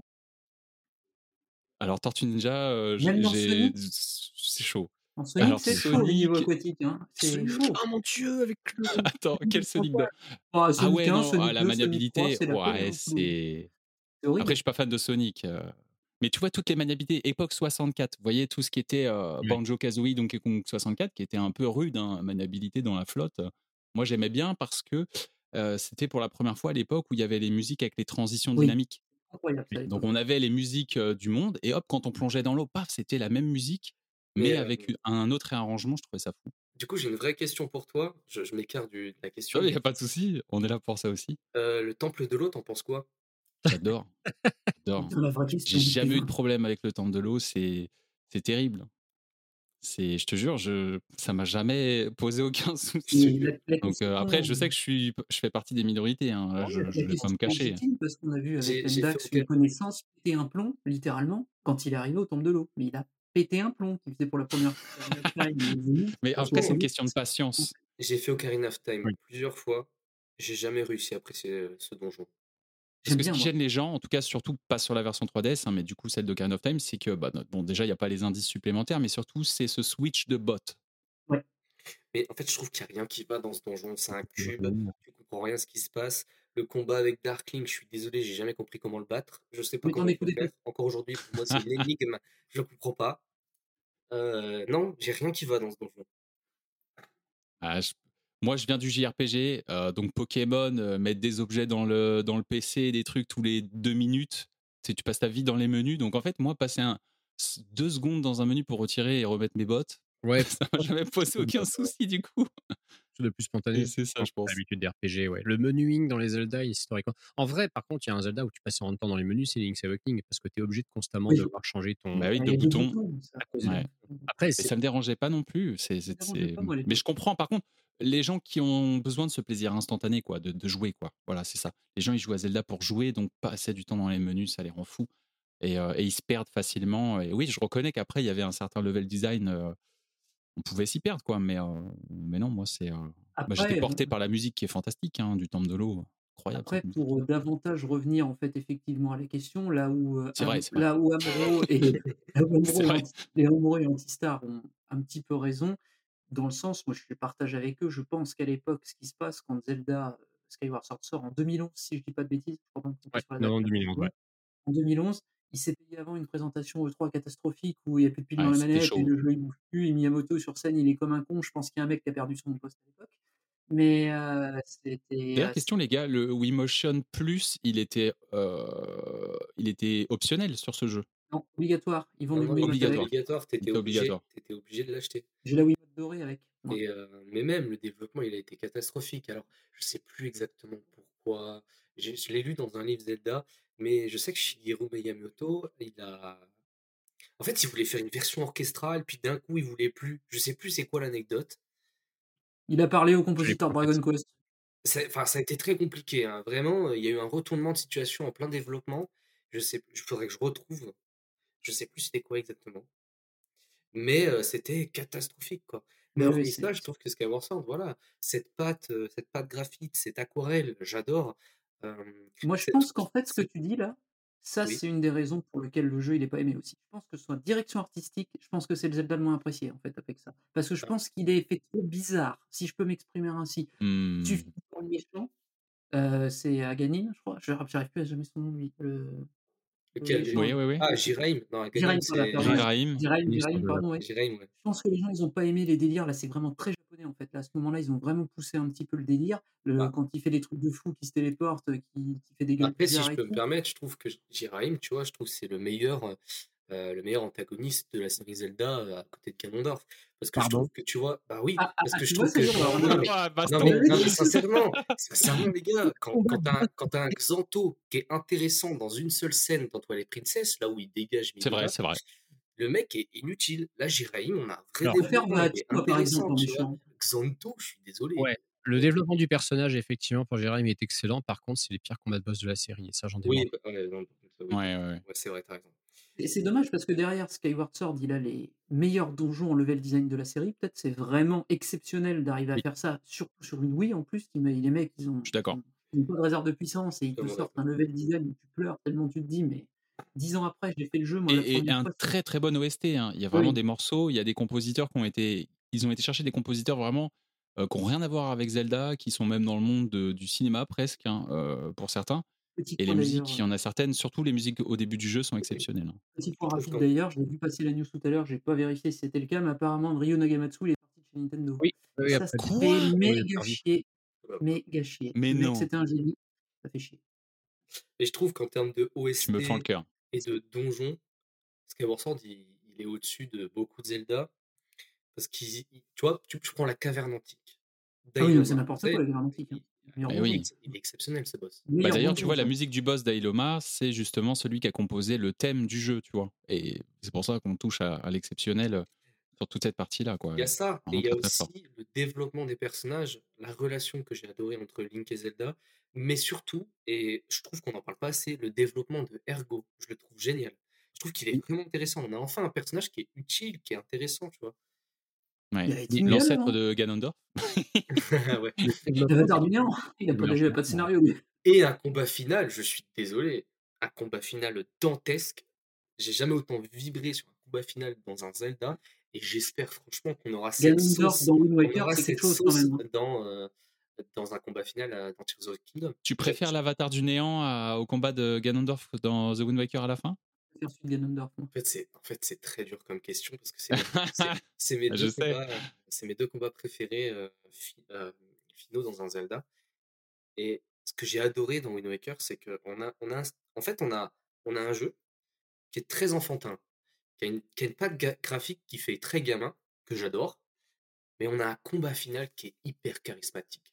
On a un Ganondorf, il explose, sa voix, tout y est. Et tu vois, le, le- je vais pas le dire, mais enfin, cette scène-là, où tu vois de quoi je parle, Mhm. je trouve ça, euh, pour, pour un jeu, à la base, en fait, je trouve que Wind Waker, au final, il est pas tant, euh, tant euh, joyeux que ça, tu vois? Non, la fin, elle est dramatique, hein, tu fais bien le ça. souligner. hein, Et le combat dans Skyward Sword avec l'avatar du néant, il est épique. Ça, c'est vrai, on peut pas, je peux pas te le retirer, clairement. Je suis, je suis d'accord avec toi. Moi, je vais revenir rapidement, du coup, sur euh, les raisons de pourquoi. Moi, je pense vraiment la raison principale, c'est le Wii Motion. hein. Enfin, c'est le motion gaming.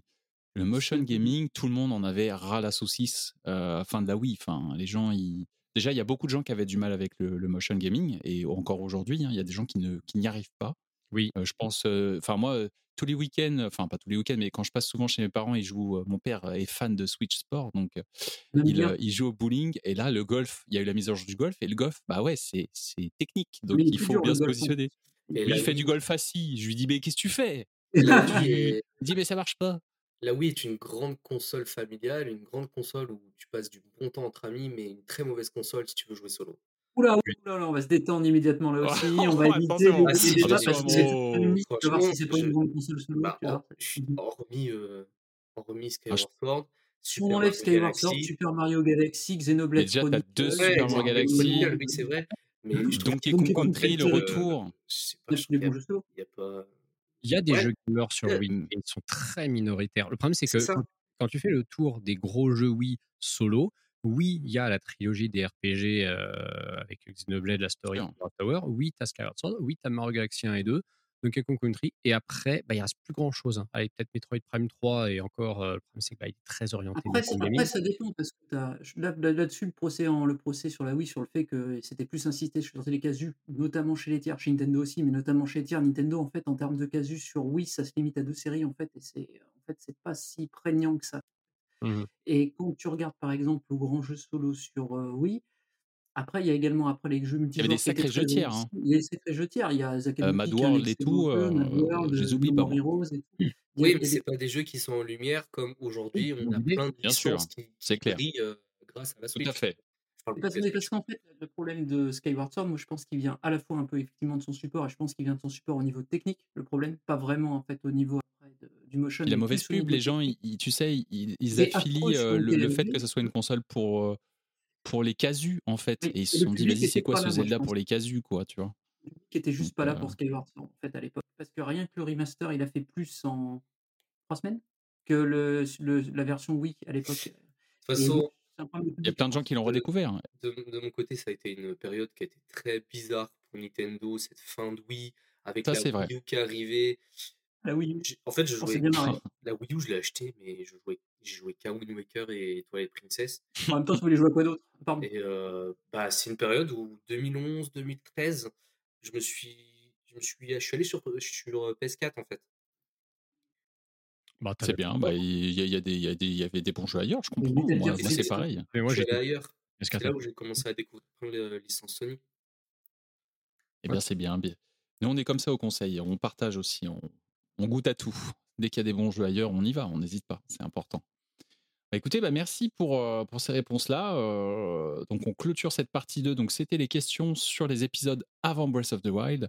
Maintenant, on va passer à la troisième partie. Donc, ce sont bah, logiquement les questions sur Breath of the Wild et après. Mon petit Citan, est-ce que tu peux nous lancer la prochaine question? Alors oui, donc ça c'est une question qui me tenait un petit peu à cœur parce que moi je la vois de manière plus large d'habitude que pour Zelda, on peut se la poser de manière plus large pour l'industrie, mais du coup on va y aller. Le scope des jeux 3D de la série n'a cessé de grossir, à tel point qu'une suite d'un jeu reprenant en partie les assets de l'épisode précédent, donc Breath of the Wild, prend près de 6 ans à être développé. On peut même enlever près de 6 ans vu qu'elle a vraiment pris 6 ans. Euh, des jeux plus ramassés en termes de taille et de contenu ne pourraient-ils pas répondre en partie à ce problème? Est-ce que cela serait accepté par le public? On va Mmh. lancer bah, Amro, tiens. Euh, Bah, je vais répondre très simplement. Je trouve que je suis pas. Enfin, perso, ça me dérange pas d'attendre 6 ans pour avoir un jeu euh, d'une qualité énorme. Ça me dérange pas du tout. Par contre, j'ai besoin d'avoir des remakes et des portages. En fait, tu as besoin d'une actu, quoi, si je comprends bien. Voilà, j'ai besoin d'une actu, j'ai besoin d'avoir un truc, j'ai besoin d'être appâté par la licence Zelda. Euh, évidemment, c'est très long, 6 ans sans rien. Mais là, entre 6 ans, Breath of the Wild et Tears of the Kingdom, on a eu Hyrule Warriors, on a eu Link's Awakening, on a eu Skyward Sword. Non, pardon, on a eu les deux Hyrule Warriors. Les deux. On a eu, enfin, on a eu plein de choses. Donc ça, c'est OK. Par contre, si tu attends 6 ans mais que tu rien à côté, trouve, tu vois, compliqué. Au pire, tu rejoues aux anciens jeux entre temps. Tu n'es pas obligé d'en av- d'en avoir forcément des, des, des remasters. Bon, pour certains, oui, c'est utile. Euh, pour les, les opus N64, euh, il serait grand temps qu'ils soient jouables. Quoi. Parce que bon, Même carrément des remakes. Bien sûr, après, là, je pense aussi au public, enfin, à tous ceux qui n'ont pas forcément les, les anciennes consoles Oui. et qui aujourd'hui, la Switch, elle est accessible parce que c'est 140 millions, 130, je sais plus exactement. C'est énormément de ventes et c'est une console que plein de gens ont et qui, grâce à elle, elle fait découvrir plein de licences. Je sais que Zelda, ça a explosé depuis que c'est la Switch et c'est le cas pour plein de licences comme Metroid. Metroid Dread, c'est le jeu le plus vendu de la Switch. Et je trouve ça intéressant d'avoir Oui, des petits portages et des petits remakes. Euh, le Ouais. plus vendu de la Switch, je dis n'importe quoi.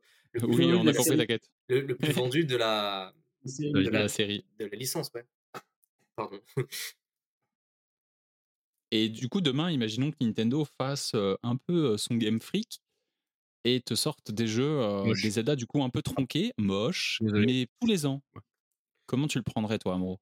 J'arrête tout. Je ma collection Zelda. On est d'accord. Ouais, débat épineux, euh, Pokémon, bon, bah, on va pas en parler, mais si euh, je pense pas que Nintendo, ils sont, trop, enfin, ils sont trop intelligents, ils feront jamais ça. C'est pas possible. On je, Il y, a- il y a des choses auxquelles tu ne peux as pas raison. toucher et que tu ne peux pas changer. Et Zelda, ça doit rester des chefs-d'œuvre. Ils sont même calmés sur Mario. Nintendo. Antistar le disait au Ah, début, et euh, il n'y a aucun mauvais Zelda. Aucun. Ils Mm. sont tous très bons.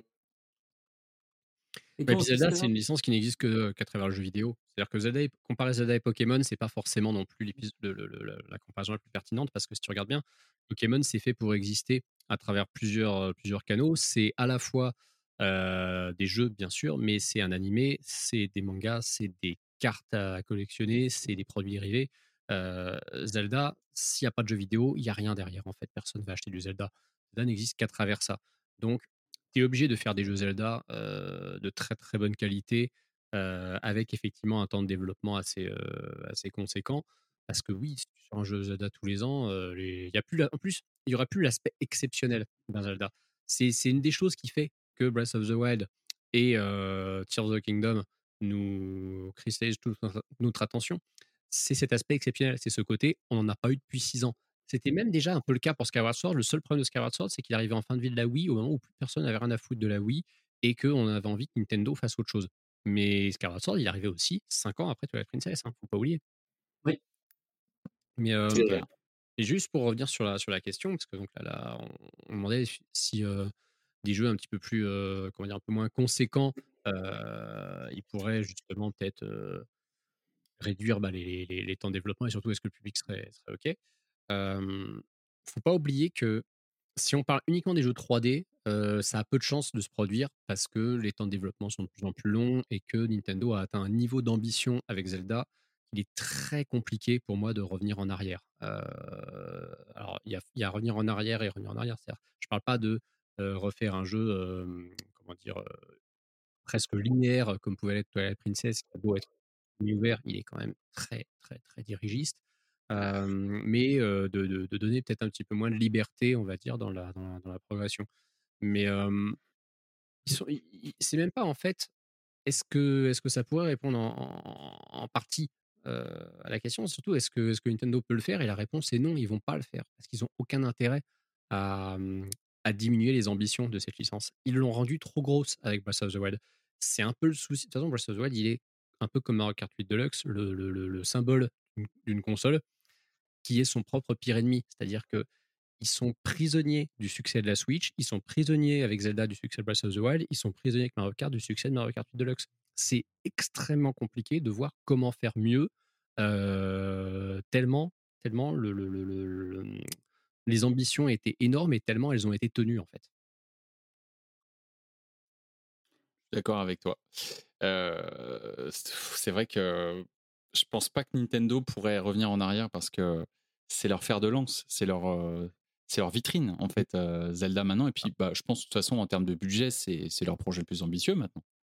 Alors, déjà depuis Breath of the Wild, je Ouais. pense que c'est le projet où ils ont plus de développeurs. Que, je pense que Smash Bros c'était peut-être un des plus chers aussi, mais il y a des questions de licensing derrière. hein, Parce que Ouais, c'est Smash Bros, ça. Smash Bros, c'est c'est différent. Smash, c'est c'est un, autre délire. Par contre, attention, C'est sous-traité en plus beaucoup. ne, ne- comment dire, ne sous-estimons pas le prochain Mario qui pourra arriver parce qu'il va quand même se passer un truc. C'est que Mario, c'est le même délire que Zelda, et pourtant les Mario sont des jeux qui en général étaient beaucoup plus rapprochés que les Zelda, et il y en a beaucoup plus.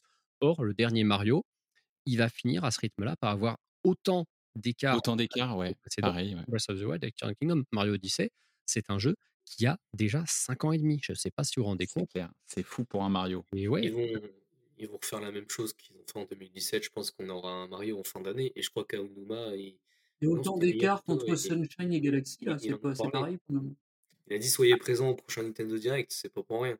Ouais, et ça serait. et- Alors bon, là, on, on part plus sur un débat sur la Switch, mais du coup, est- la, vraie question qu'on se pose, c'est ok, bon, il faut effectivement un nouveau Mario parce qu'il est grand temps, et puis le succès énorme du film bah, oblige, j'ai envie de dire, Nintendo à sortir un nouveau jeu Mario parce que les Mario se vendent toujours comme des petits pains, mais alors là, avec le succès du film, ça va encore plus cartonner qu'avant. Maintenant, avec Mario, se pose la question de le nouveau Mario que Nintendo va annoncer, est-ce que ce sera le vrai dernier grand jeu de la Switch ou est-ce que ce sera le premier jeu d'une nouvelle console pour lancer une nouvelle génération Ça, on ne le sait pas et c'est très difficile pour l'instant de spéculer dessus.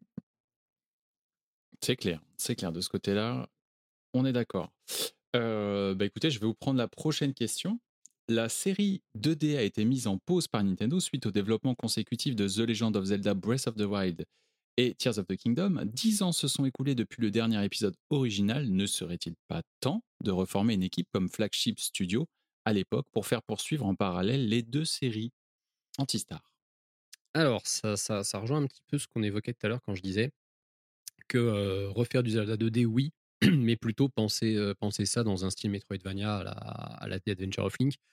Ne serait-il pas temps de reformer une équipe? Ouais, pourquoi pas Parce que de toute façon, Nintendo, ils ont quand même des effectifs, ils ont plusieurs studios internes, ils ont aussi des studios euh, qui bossent avec eux, qui n'ont pas forcément racheté ou pas encore racheté, mais qui ne bossent, euh, qui bossent qu'en exclusivité avec Nintendo. Je pense que l'éventualité d'avoir un studio qui travaille en parallèle sur un Zelda 2D, elle est absolument pas à exclure. Il y a un studio qui pour moi est complètement fait pour ça, qui s'appelle Grezzo, qui est le studio qui a fait euh, les, portages 3, les portages 3DS des deux Zelda 64, qui a fait le remake de Link's Awakening Et euh, ils ont fait, ben, je si c'est pas eux qui ont fait Triforce j'ai un vieux doute. Mythopia. Ils ont fait, alors oui, ils ont fait Mythopia aussi, mais je cherchais en termes de Zelda, je me demandais si on n'avait pas fait un autre. Mais euh, Grezzo, depuis Mythopia, justement, bah, il travaille, on ne sait pas sur quoi il travaille. Euh, Mythopia, ça fait deux ans que c'est sorti. C'est pas à exclure que, que Grezzo travaille, bon, peut-être sur des remakes des, des Zelda euh, Oracle. C'est même, euh, moi, ça me surprendrait pas du tout. Maintenant, c'est un studio qui a maintenant acquis une certaine maîtrise euh, des, jeux Zelda. Nintendo leur fait confiance, ils ont fait des bons remakes. Euh, ce, qui est, triste, c'est que Nintendo, un petit peu comme Sony, a certains studios qui sont vraiment pensés pour bosser que sur des remakes. Sony, ils avaient un studio d'anthologie comme ça qui est Bluepoint, qu'ils ont fini par racheter quand ils se sont rendus compte que, euh, ah bah oui, ils font des jeux pour nous, mais ils sont pas nous, tiens, on va peut-être peut les racheter un moment. Euh, Grezzo, il serait temps de leur donner un moment un projet qui n'appartienne qu'à eux, vu qu'ils maîtrisent quand même l'outil euh, l'outil qui est The Legend of Zelda. Et oui, pour moi, il serait temps, pas forcément de reformer une équipe, mais d'exploiter un des studios qui a une expertise et une connaissance de la série The Legend of Zelda pour les faire bosser dessus. Et comme ils maîtrisent euh, aussi bien les Zelda 3D que les Zelda 2D, bah, comme on va pas les mettre euh, au même niveau que la team principale qui bosse sur Tears of the Kingdom, effectivement, autant les mettre sur un projet entre guillemets un petit peu secondaire que serait un Zelda 2D. Vous l'avez dit, le dernier Zelda 2D, il date il y a 10 ans, c'est A Link Between Worlds, qui est sorti en novembre 2013.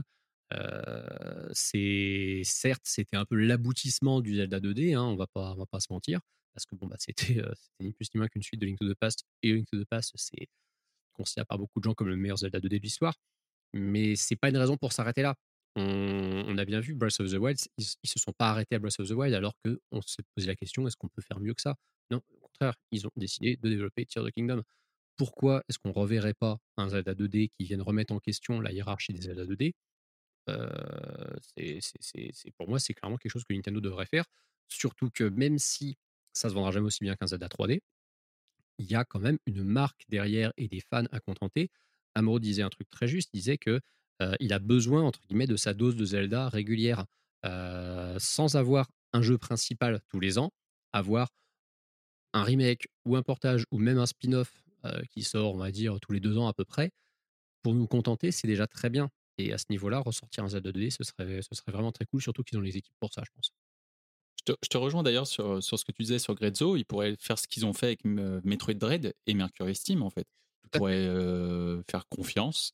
Oui. Et ça s'est très très bien passé avec Ouais. Metroid Dread. Donc euh, peut-être Ouais. que. C'est un excellent exemple parce que Mercury Steam, c'est le studio qui a développé le remake de Metroid 2 sur 3DS. Ça fait. Ouais. Et suite à la très très bonne qualité de ce remake, ils leur ont confié le développement d'un Metroid canonique, d'un nouveau Metroid inédit. C'est comme si Grezzo, après avoir satisfait Nintendo effectivement sur des portages ou des remakes, se voit confier la direction d'un nouvel épisode. C'est, c'est, ce serait, ce serait pas déconnant.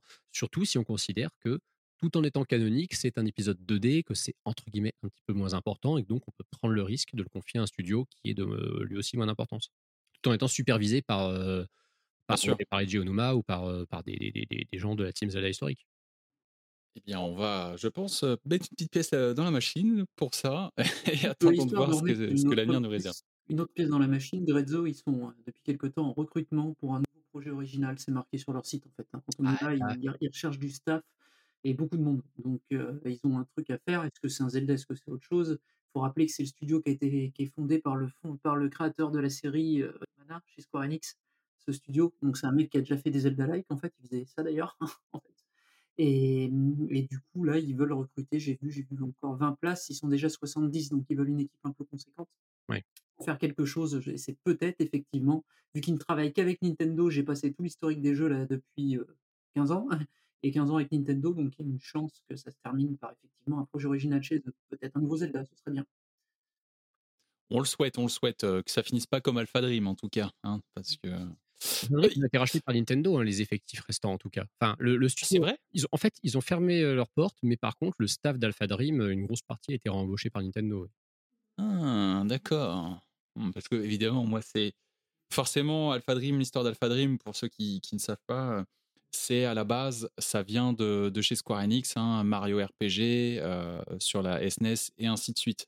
Donc, forcément, moi, ça me parle, puisque JRPG, Square Enix, Nintendo, c'est un mariage parfait. J'adorais Mario Luigi, petit aparté, et puis bah, j'ai toujours été très triste de voir que la série ne revient pas. Mais peut-être un jour un reboot, qui sait, on verra.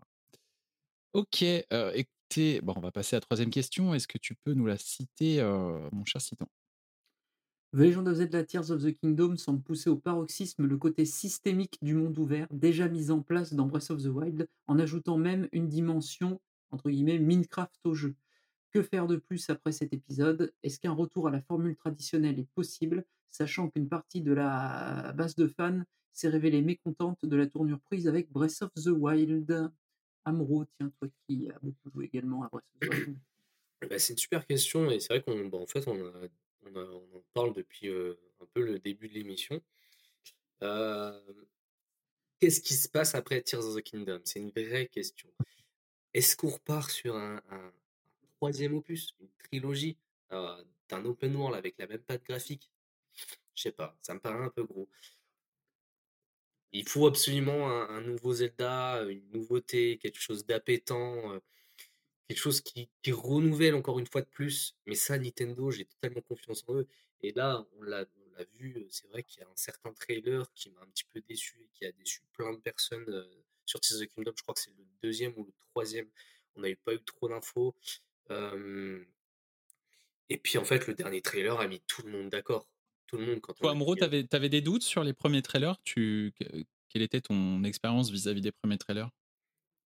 J'ai sur adoré les Tears premiers trailers. C'est le, c'est- je, je sais plus c'est lequel, mais c'est, il y a un trailer où euh, on avait cette impression que, que ça changeait pas vraiment.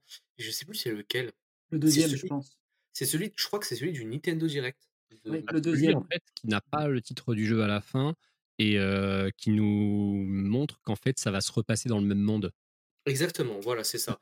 Et je trouve que le dernier trailer, quand il y a Ganondorf avec sa voix qui arrive, Oui, non, c'était. bon, bah là, ça a mis tout le monde d'accord.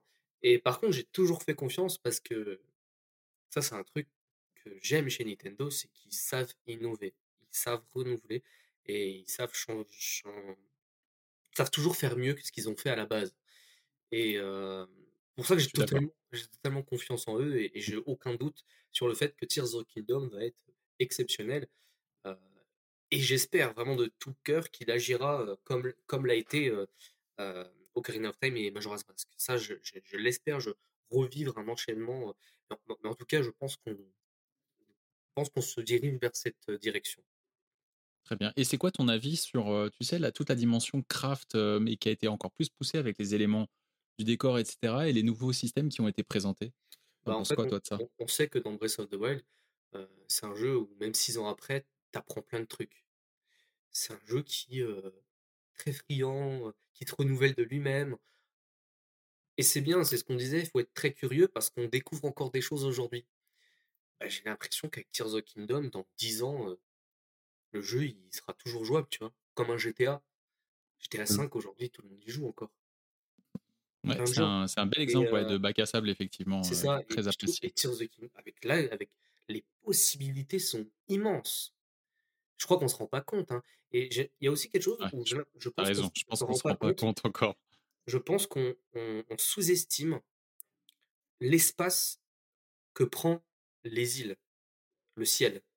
Et Je même les souterrains, je pense qu'à mon de avis, c'est énorme. Je pense qu'on sous-estime parce que ça a l'air. Ça, j'ai vu plein de commentaires et tout. Les gens disent ouais, c'est petit, il n'y a pas l'air d'avoir grand-chose à faire, euh, découvrir et tout. Je pense qu'au contraire, À mon avis, ouais, je pense qu'on à est avis, on, on- surprises. on s- on sous-estime. euh, Et puis on n'a pas vu les cavernes. Enfin, en tout cas, on a vu quelques images, mais enfin, il y a plein de choses qu'on ne sait pas. Et Les sanctuaires, s'il y en a encore, je sais même pas. si, il y a encore des Voilà. sanctuaires, oui, mais euh, Il y a tellement de choses qu'on ne sait pas, en fait, c'est sur- c'est surtout ça. C'est c'est fou d'avoir autant de secrets, en fait, pour un jeu qui sort dans une semaine, en fait. Et le jeu joue beaucoup sur le sentiment de découverte, en fait. C'est là-dessus que Breath of the Wild, il a surpris les gens à l'époque, sur l'aspect, on peut faire ça. C'est d'ailleurs le titre de la pub américaine, hein, on peut faire ça, dans The Tears of the Kingdom. Et c'est justement là-dessus que Nintendo a vu que ça buzzait beaucoup, je pense, avec euh, sur Twitter, euh, tous les mecs qui essayaient de péter la physique dans tous les sens et qui faisaient des trucs hyper originaux ou qui résolvaient des puzzles de manière euh, bah, pas du tout prévue par les concepteurs, mais en jouant avec la c'est physique. ça. Et également l'aspect euh, oh j'ai découvert ça, je savais pas qu'il y avait ça dans le jeu, cette zone, arrivé, c'est incroyable, etc. Et je pense qu'avec Tears of the Kingdom, ils veulent préserver au maximum cet aspect surprise. D'un côté avec les îles, comme tu dis, je pense avec toi que les îles, il y en a un paquet dans le ciel et que ça va même peut-être se, se bouger au fur et à mesure. Le dernier trailer montre des choses des fois qui sortent de terre et tout, donc on va bien voir comment ça évolue à ce niveau-là. Et je pense également qu'il y a tout l'aspect, heu, derrière, heu, en masquant au maximum les choses et tout, de faire une, monter la sauce comme ils ont fait jusqu'au dernier trailer, là où ils ont dévoilé ce que les gens attendaient, je me pose tellement de questions, tu vois? Par exemple, tu vois le Link avec la tenue ancienne? Et ben, y a dans aucun trailer, on le voit, avec des images des îles. On le Ouais, je vois ce que tu veux dire. oui. Il y a absolument une version dans le passé ou un truc comme quand ça? tu quand tu joues, enfin enfin quand quand des images sont montrées de de du Link avec la tenue ancienne, enfin ça je trouve c'est une vraie énigme. C'est un vrai mystère pour moi. Je trouve que, enfin quand tu vois les images et quand tu vois les trailers, il n'y a aucune image des îles, du ciel, quand, Link le Link ancien est montré. Rien. Peut-être des sou peut-être des souvenirs, à nouveau? Je sais pas. Il y avait vraiment, On on sait que. Link a un pouvoir qui lui permet de remonter brièvement le temps, c'est-à-dire qu'il remet des objets à la place où ils étaient au départ. On a vu le progra le le quand il renvoie une Ouais. boule sur un ennemi ou qu'il fait une génial qui monte au ciel et tout avec ça et je pense qu'ils vont jouer avec, heu, ça un maximum. Est-ce qu'il y a un pouvoir plus large qui permet à Link de voyager dans le temps ou de remonter à un stade pour empêcher quelque chose qui s'est passé? On sait Je pas je en me qui pose, je me énormément de questions et il y a aussi une question que je me je me pose beaucoup, c'est comment ça va se passer si tu vas vouloir parce qu'aujourd'hui quand tu reviens sur un Zelda, tu prends beaucoup de plaisir. En tout cas, c'est mon cas. Même après avoir fait Breath of the Wild. La question que je me pose, c'est aujourd'hui, tu vois, tu fais Tears of Kingdom avec tout ce qui est montré et toutes les possibilités infinies, parce que je pense que le jeu va durer, je me fais aucun doute sur le fait que ça va ça va ça va être jouable, sur des années. Comment tu fais pour revenir sur Breath of the Wild? Je pense que je pense, hein, que c'est pas la même rythmique de jeu déjà qui va être mise en place. Breath of the Wild, on est sur la pure découverte vraiment, au sol et cetera, du monde et tout. On est sur un c'est vraiment une découverte à 100% de nouveauté. Là, on va être sur un plaisir, je pense, d'expérimentation, dans ce qu'on aperçoit. Tout, absolument tout dans le jeu, cette fois-ci, a une utilité. C'est d'ailleurs, là-dessus que c'est hallucinant. Chaque truc est interactif, que ce soit ce que tu ramasses, sur lequel sur ce que tu agis ou également ceux avec lequel tu ton perso rentre en contact, que ce soit le sol, le plafond et cetera. Et ça, c'est du jamais vu effectivement trop dans les jeux vidéo à l'heure actuelle, exception faite de Minecraft, qui est un jeu construit sur ce principe-là, mais parce que c'est un jeu de construction. Mais Zelda, c'est en plus un jeu d'aventure. Et ça, c'est du jamais vu. Je pense que le plaisir, il sera là-dessus, c'est-à-dire comment je peux m'en sortir? J'ai une infinité de possibilités devant moi, ce qui peut être également la faiblesse du jeu auprès d'un certain public assez peu créatif qui peut se retrouver, heu, un petit peu démuni en fait face à ce qu'on lui demande en fait, tout simplement. Il faut se méfier, il faut pas que le jeu en fait fasse ressentir à certains joueurs l'impression d'être, je mets des gros guillemets, «bêtes» face à l'énigme. Et ça, je pense que Nintendo y a pensé et qu'il y a une partie des choses qu'on ne sait pas par rapport à ça. Pour faciliter au maximum des outils de facilitation aux joueurs, on verra s'il y en a dans le jeu final. Je reste moi à peu près persuadé qu'il y en aura. Et également, il y a dans Tears of the Kingdom, il y aura tout l'aspect, je pense qu'ils vont appuyer beaucoup plus fort sur, l'aspect, comment dire? Construction de l'univers, maintenant qu'on sait à peu près ce qui s'est passé dans Breath of the Wild et comment ça s'est passé. Construction de tout le lore en fait, beaucoup plus poussé que dans Breath of the Wild. Dans Tears of the Kingdom, beaucoup plus apparent, beaucoup plus. J'espère et ça c'est une une question, sur laquelle je pense qu'ils vont y répondre et si c'est Nintendo et qu'ils ont écouté les fans, on peut s'attendre à un lore qui est qui est bien plus poussé. On peut s'attendre à des donjons, parce qu'on Oui. a toujours aucune info. Ah, on s'aperçoit un peu peut quand même qu'il y en a. Aïe! peut non mais on a aucune info, Le mais on sujet peut qui fâche! on peut s'attendre à à plein de choses. D'ailleurs, c'est le sujet qui fâche de Breath of the Wild, Ah. donjons. C'est le point d'achoppement de, auprès de la base il y qui a plus mes donjons. Ouais. Et oui, les et ouais. armes qui cassent que les gens ont pas compris pourquoi ça cassait. Donc, mais oui, je comprends Mais pourquoi. c'est pas question de pas comprendre, mon cher Citan, mais moi, quand j'ai une jolie arme, je veux pas qu'elle casse. Ah mais l'objectif Nintendo, c'est pas que tu la gardes à l'infini ton arme, Je sais bien, je sais bien, mais moi, mettez-moi un forgeron qui me la répare, au moins, tu vois? Genre, j'ai je moi, j'ai des sentiments pour mes armes. T'inquiète, ça mon que, heu, cet aspect d'armes cassables, j'ai trouvé ça génial. Ah, Mais maintenant, quand je rejoue au jeu, ça me fait chier parce que, tu vois, heu, au début, bah, j'avais cet aspect de curiosité, j'avais cet aspect: «Oh, c'est cool, tu vois? Faut que tu te faut tu vois, je je vais aller faire ce cette créature divine, vas-y, il faut que je me stuffe un peu, faut que j'aille trouver des bons équipements, ça va être sympa» et comme ça, je suis je suis bien optimisé pour mon donjon, enfin pour pour ma créature. Aujourd'hui, tu vois, quand je là, je suis en train de refaire le jeu, ça me j'avoue, ça me fait chier un peu quand même. Bah, Mais tu je trouve que rushes au c'est bois c'est c'est perdu, tu chopes l'épée de légende et c'est fini, je trouve que c'est quand même assez simple, globalement, de choper des armes. Oui, bah Il y oui, a il y a partout, toujours quoi faire. C'est comme pas Resident Evil où tu où plus de munitions Ouais. et ça y est, c'est game over, tu vois? tires sur les murs heu couverts des araignées, par exemple. Par exemple. Mais c'est surtout qu'en plus, dans Breath of the Wild, il a été conçu, le jeu, pour être pris par n'importe quel bout, dans n'importe quelle circon alors ça, c'est le plus dur à faire, je pense, dans le jeu qu'ils ont fait à l'époque, Oui. mais n'importe quel profil de joueur, n'importe quel endroit où les gens doivent aller, n'importe quel sens dans lequel ils veulent faire l'aventure, n'importe quel rythme dans lequel ils jouent, n'importe quelle façon ils ont de jouer, infiltration ou plutôt combat, il fallait qu'il y ait suffisamment de Korogu dans chaque zone pour que tout le monde arrive à peu près au même endroit, avec le même niveau de stuff dans l'inventaire. C'est-à-dire, on a ils auront croisé X Korogu, donc ils en auront X chacun, donc ils auront X place dans l'inventaire et on a mis les armes de telle et telle manière pour qu'ils aient toujours accès à telle ou telle proposition, quel que soit leur style de jeu. Ah oui, il y a un parfait équilibre, je suis d'accord avec toi. ouais, mais ça C'est vrai ça à que concevoir, c'est l'enfer sur terre, les. Korogu, c'est un aspect qui fâche beaucoup de gens et personnellement, j'ai adoré. Alors, il faut savoir qu'il en faut que 450 pour euh, optimiser ton inventaire à fond. oui, c'est c'est volontaire. Et Que, euh, que. mais j'ai adoré, ouais, que, ouais, que. Et- Ah, mais j'ai adoré en fait choper les 900. Je les ai fait en, je l'ai fait ça en deux ans, sans solus, sans rien. Ah ouais, Et sans euh, solus, putain, bravo. ouais, Ah, j'ai ai fait ça, presque. euh, j'ai fait ça en deux ans et en fait j'adorais parce que au début, bah forcément, je faisais mon aventure. On y a tous joué Tu jouais au jeu que tu kiffes, en fait. C'est juste ça, quoi. tu kiffes. Mais après, quand j'ai fini ma partie, je voulais évidemment le faire 100%. Et le point faible de- du 100% euh, de Breath of the Wild, bah, c'est les Korogu. Mais personnellement, j'ai adoré parce que en fait, j'allumais ma Switch 15-20 minutes juste pour me balader et soulever un putain d'énième caillou. Et, et c'est- je trouvais ça génial en fait. Et puis, tu as des lieux que je connaissais pas, que j'ai découverts. Non, je trouve que les Korogu, euh, c'était une super idée. Et je suis très content qu'ils soient de retour. les Korogu, c'est la les Korogu, c'est la l'excuse également pour qu'ils mettent plein de petits level design, plein de petites mécaniques, plein de petites gameplay à certains endroits, des idées décorrélées de tout le reste de la narration parce que ça les parce qu'en fait, ils trouvent ça Je, intéressant à jouer alors, je en fait c'est marrant ce que tu dis, je sais plus c'est combien, mais je crois que tu as à peu près 12 ou 13 énigmes différentes pour, avoir, Oui. pour obtenir des Korogu. oui, Ouais, c'est une ça. petite dizaine, moi je me rappelle plus. Par contre, ce qui est marrant, c'est que t'en as une qui ne sert que pour un seul Korogu. Ah ouais? Très Ah bizarre. ouais? C'est avec un cheval pour sauter par-dessus des haies. Ah oui, c'est vrai. ne sert que pour un seul Korogu et c'est très bizarre. C'est, on a l'impression qu'ils l'ont, qu'ils l'ont mise là et puis que. Le mode Ah, mais debug, c'est le seul là où il y a les trois, euh, où il y a les, les trois rembarts. Ouais, Enfin, ouais, les... Oui, C'est ça? Ouais, ouais, ça oui. n'arrive qu'une fois de tout le jeu. C'est marrant, ça, comme Bah, anecdote. c'est un peu comme les trucs à scanner dans Metroid Prime, il y en a une une fois dans le jeu, tu les loupes, c'est terminé. C'est bizarre. beau. Et, et toi, Antistar, t'en penses quoi de, de toute cette partie euh, craft euh, qui arrive dans Tears of the Kingdom? Qu'est-ce que ça Bah, t'inspire, les nouveaux pouvoirs?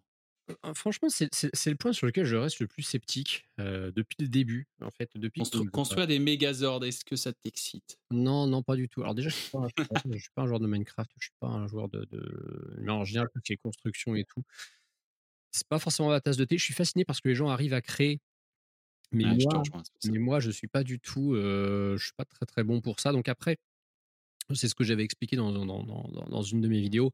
Je suis relativement convaincu euh, que dans ça sera accessible, en fait, et que tu n'auras pas besoin de te creuser non plus la tête pour Bah, ça. réussir des trucs. Quoi. je, je- je suis convaincu que comme ça reste un jeu Nintendo, ils vont faire en sorte que tout le monde comprenne comment ça fonctionne. Et surtout, dans le pire des cas, si on n'y arrive pas, qu'il y a un moyen de faire autrement. Oui. Euh, ça- ce qui nous changera de Spirit Tracks en l'occurrence. Oh! Mais euh, bah non, mais je suis désolé. Non, mais tu as raison, tu raison. Je suis désolé, mais le fait, le, le- fait de ne pas pouvoir skipper les phases de fluide de pan, euh, c'est- je pense que c'est le, le- probablement le Zelda avec le pire taux de complétion de l'histoire de la saga. Mais en vrai, je pense que c'est Ouais, je le pense que tu as entre guillemets, le entre guillemets, je pense que c'est le plus, je mets des guillemets, le plus mauvais Zelda de la série, si on C'est le plus mauvais. Le plus mauvais, c'est lui. Oh, oh, je suis pas bien. Alors, je, je vais pas c'est un je bon jeu, d'accord mais c'est bien, sur certains points. Je- je- je- c'est Alors, moi, j'ai- moi, j'ai beaucoup aimé. Il y en a toujours un- un qui J'adore les trains, excusez-moi. Zelda CGT.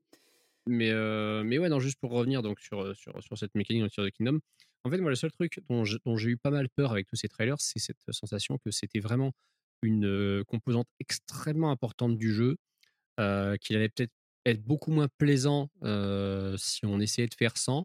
Et après, je me dis, c'est peut-être aussi une façon très habile de vouloir nous dissimuler euh, le, vrai cœur du jeu, qui est euh, son, comment dire, son, scénario sur lequel rien ne nous est dit.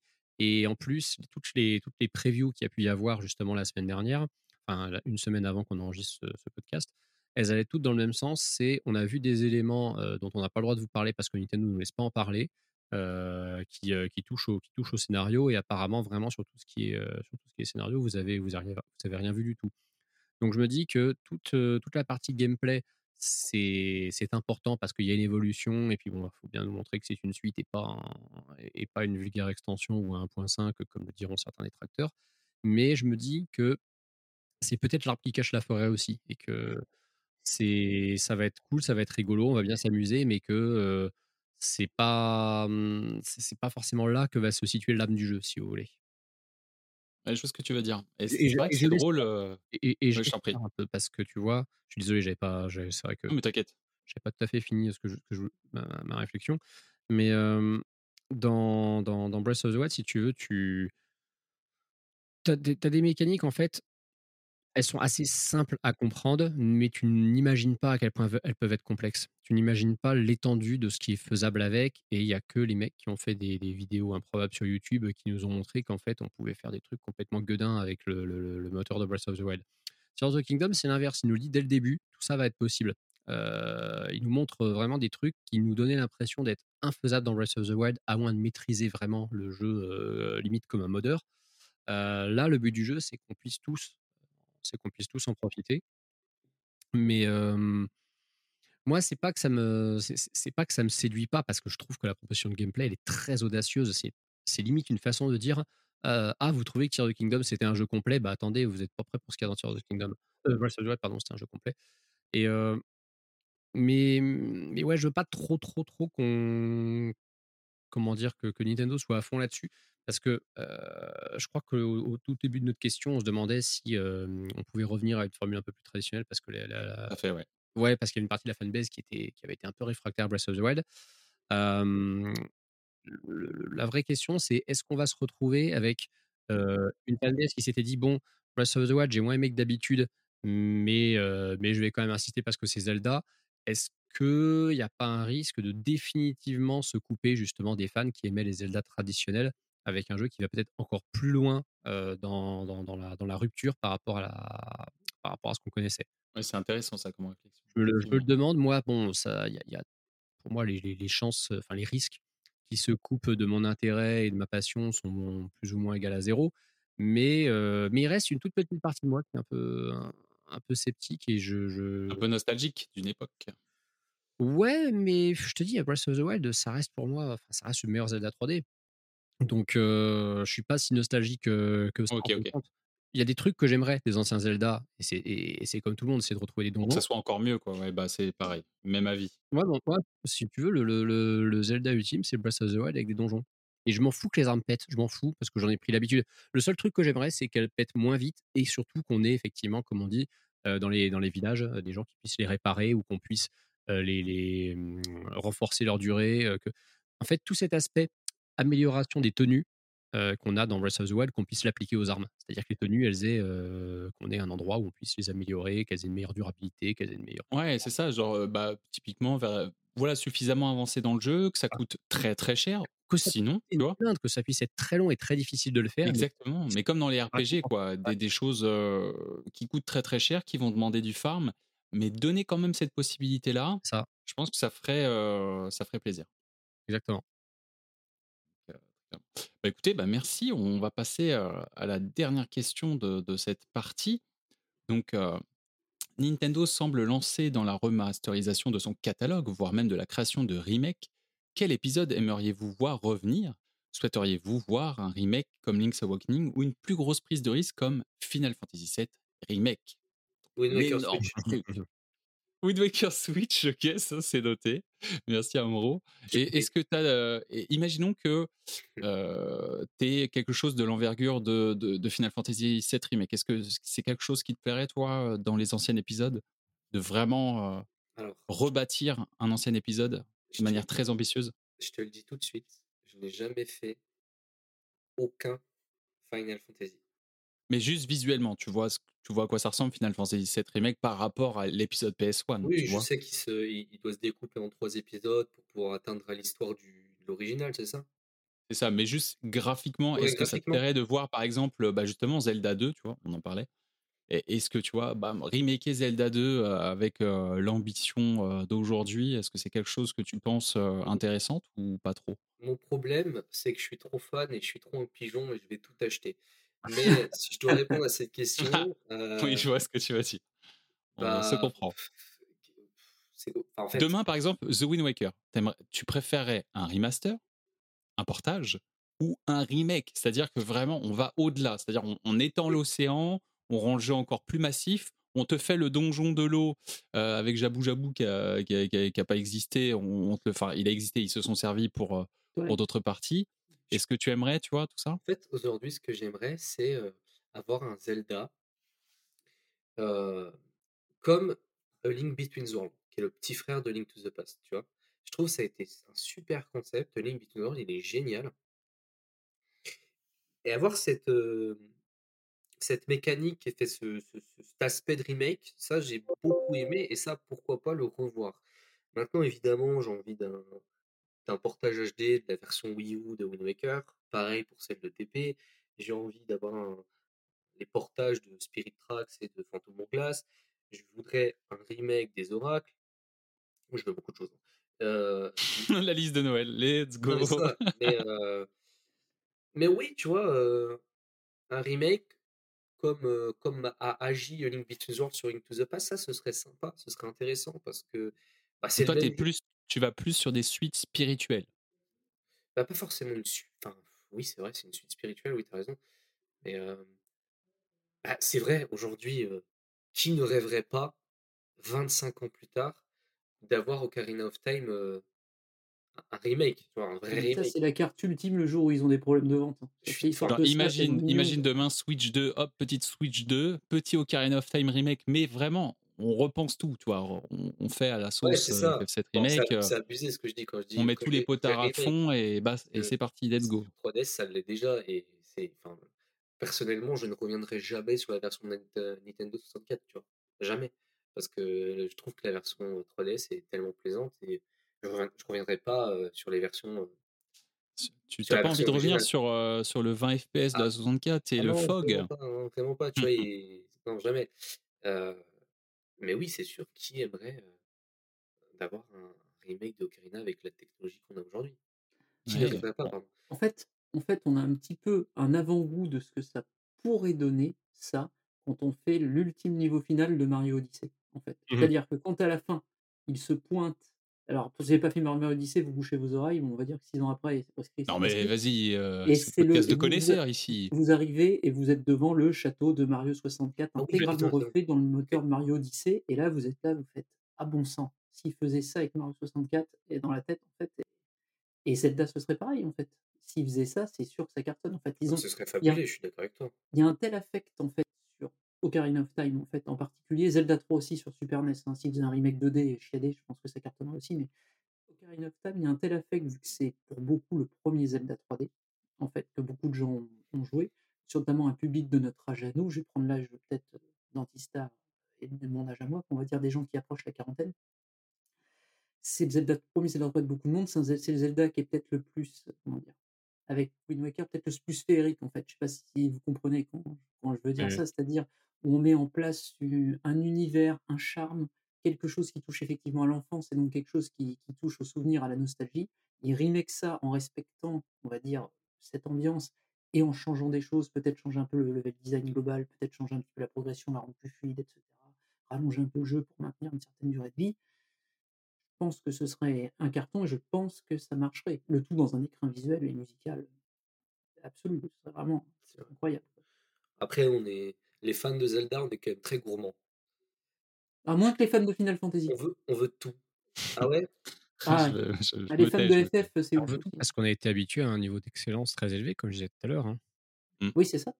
C'est vrai. Tout à fait. Mm. Et toi, Antistar, du coup, tu tu t'en penses quoi? Alors, le- l'exemple, bon, c'est l'exemple que je comptais évoquer, l'histoire d'un d'un remake de Ocarina of Time. Euh, Nintendo, effectivement, bon, ils remasterisent leur catalogue, mais c'est pas nouveau. C'est vraiment pas nouveau. Euh, ils le Oui. faisaient déjà à l'époque de la Super NES, hein, rappelez-vous Super, euh, Mario All Stars. Euh, fait. ils le faisaient à l'époque de la Game Boy Color. Rappelez-vous Link's Awakening Deluxe, Super Mario Bros. Deluxe. Enfin, c'est pas nouveau. Nintendo a toujours fait du recyclage. Nintendo a toujours capitalisé sur ses anciens succès parce qu'ils savent très bien que ça marche auprès de toutes les générations, ça marche auprès des nouvelles générations qui n'y ont jamais joué et ça marche auprès des gens qui y ont déjà joué mais qui ont envie de redécouvrir les jeux. Bref, c'est euh, la recette la plus, la plus simple du monde. C'est pas avec ça que vous ferez de la meilleure vente de l'histoire, sauf Mario Kart 8 Deluxe parce que c'est un à part. Mais, euh, mais- c'est- une valeur sûre. Maintenant, Mm. euh, la, la question est très bonne parce qu'effectivement, on nous demande si on voudrait un- plus un remake à Link's Awakening ou une plus grosse prise de risque. Moi, je veux une prise de risque. Et en fait, moi, Ah. j'ai deux, il y a deux prises de risque que je voudrais. Euh, il y en a deux. Il y en a une qui, pour moi, est quasi irréalisable, en tout cas pas sur la Switch, ni probablement sur le, le- le- le prochain, euh, prochain hardware de Nintendo. Une qui l'est beaucoup plus. Je voudrais soit effectivement un remake euh, à la FF7 d'Ocarina of Time, parce que c'est le jeu, on, vous l'avez Le mythe. voilà, c'est le mythe, je vais pas revenir dessus, vous l'avez assez bien expliqué, c'est un, un- un game changer, c'est un jeu qui a été un tournant décisif dans l'histoire du jeu vidéo en général. Euh, ça fait 25 ans que pratiquement tous les jeux d'action-aventure 3D euh, ont une base de gameplay qui est héritée de ce que Ocarina of Time a fait fin 97. Euh, maintenant, le problème, c'est que c'est un jeu qui est daté, évidemment. Il est horrible à jouer sur une 64 et je trouve que sur 3DS, il commence déjà à devenir chiant à jouer parce que c'est de la 3DS. Il serait, comme, il serait comme ça sur Switch encore, je pense que ça passerait. Mais le problème, c'est de voir se faire sur la 3DS. Donc, si Nintendo se donnait les moyens en termes de hardware euh, de produire un remake qui serait beaucoup plus réaliste, beaucoup plus moderne, euh, mais qui aurait une âme, pas comme les horreurs sous Unreal Engine qu'on voit de temps en temps. Oh, Oui, oh mon oui, dieu, oui. c'est effroyable ça. Et en plus, il y a des gens qui adorent, mais moi, je, C'est je pleure du hein. sang. Ouais, c'est très beau, c'est impressionnant, mais ça n'a pas d'âme. Moi, je veux un truc que, qui vraiment T'as pas de DA en fait. Voilà, c'est ça. Il y a un truc, il faut que ce soit fait par Nintendo. Euh, moi, je ne vais pas être monstrueusement exigeant parce que ce qu'il y a dans Breath of the Wild, techniquement, c'est quand même pas mal. Ça pourrait être un petit peu plus joli sur un meilleur hardware, mais ça peut être déjà une très bonne base de taf. Le problème, c'est que Ocarina of Time, c'est un jeu qui, si on le refait aujourd'hui avec le même gameplay après Breath of the Wild, on va se dire c'est ultra limité de ouf. Il y a ça, ça, ça, ça de Breath of the Wild qui manque. FF7 Remake, c'est le même problème. FF7 Remake, si on décidait de le rendre juste plus joli euh, et euh, de, de, de, de, de pas vraiment se poser les questions du gameplay, sachant gameplay a mal vieilli. Hein. bah, c'est ça, FF7, euh, faut pas oublier qu'au moment où euh, le remake sort, on est entre FF15 et FF16, ce qui veut dire qu'il y a 8 épisodes canoniques qui sont passés entre temps, dont, dont deux MMO qui certes sont différents, mais qui ont, surtout pour le, le 14, une cote d'amour assez, assez sensationnelle auprès des joueurs, et un nombre incalculable de spin-off. Ocarina of Time, c'est le même problème. Depuis, ils sont passés Majora, Wind Waker, Twilight, euh, Skyward, Breath of the Wild, et des jeux, euh, et des jeux à côté. On peut pas faire un remake, effectivement, qui se base vraiment sur le même jeu. euh, il faut, J'ai de reboot en fait. ouais, il faut, il faut faire C'est ça que tu dis. ça, il faut faire plus une espèce de reboot qui, bien sûr, raconte la même histoire, avec peut-être quelques petits changements scénaristiques pour surprendre un peu. Euh, bon, par contre, le sortir en un seul épisode, s'il vous plaît, pas comme FF7 Remake, ça, ce serait, ce serait bien. Mais ça, Ouais, non, ça en évite. tu vois, je vais tuer, le- je vais tuer le, le projet dans l'œuf. J'y crois pas une seconde parce que pour moi, Nintendo ne sortirait pas ça sans avoir un hardware très ambitieux. Et je suis quasi convaincu que le prochain hardware qu'on va avoir ne sera toujours pas assez pour ça. Par contre, le deuxième, euh, le deuxième type de remake, qui pour moi est un peu moins ambitieux et a plus de sens, j'en reviens à cette histoire de 2D, euh, de 2D HD. Il y a des grands classiques du passé qui, eux, par contre, peuvent faire l'objet d'un très beau remake en 2D HD. Et là, pour moi, euh, bah, c'est simple. Link's Awakening a été fait. Euh, les oracles, pour moi, sont trop méconnus et feraient pas assez l'événement. Pour moi, il y a trois clients. Soit on ressort le tout premier, mais malheureusement, il est vraiment connu quand même que des vieux de la vieille. Euh, il n'a pas l'aura de Super Mario Bros. Ça reste un jeu très euh, presque de niche à côté de Super Mario Bros. Euh, je pense que A Link to the Past est un bien meilleur client à ce niveau-là. Faire un, un- un- un remake moderne, mais toujours en 2D HD de Link to the Past, il y a certainement un truc à faire.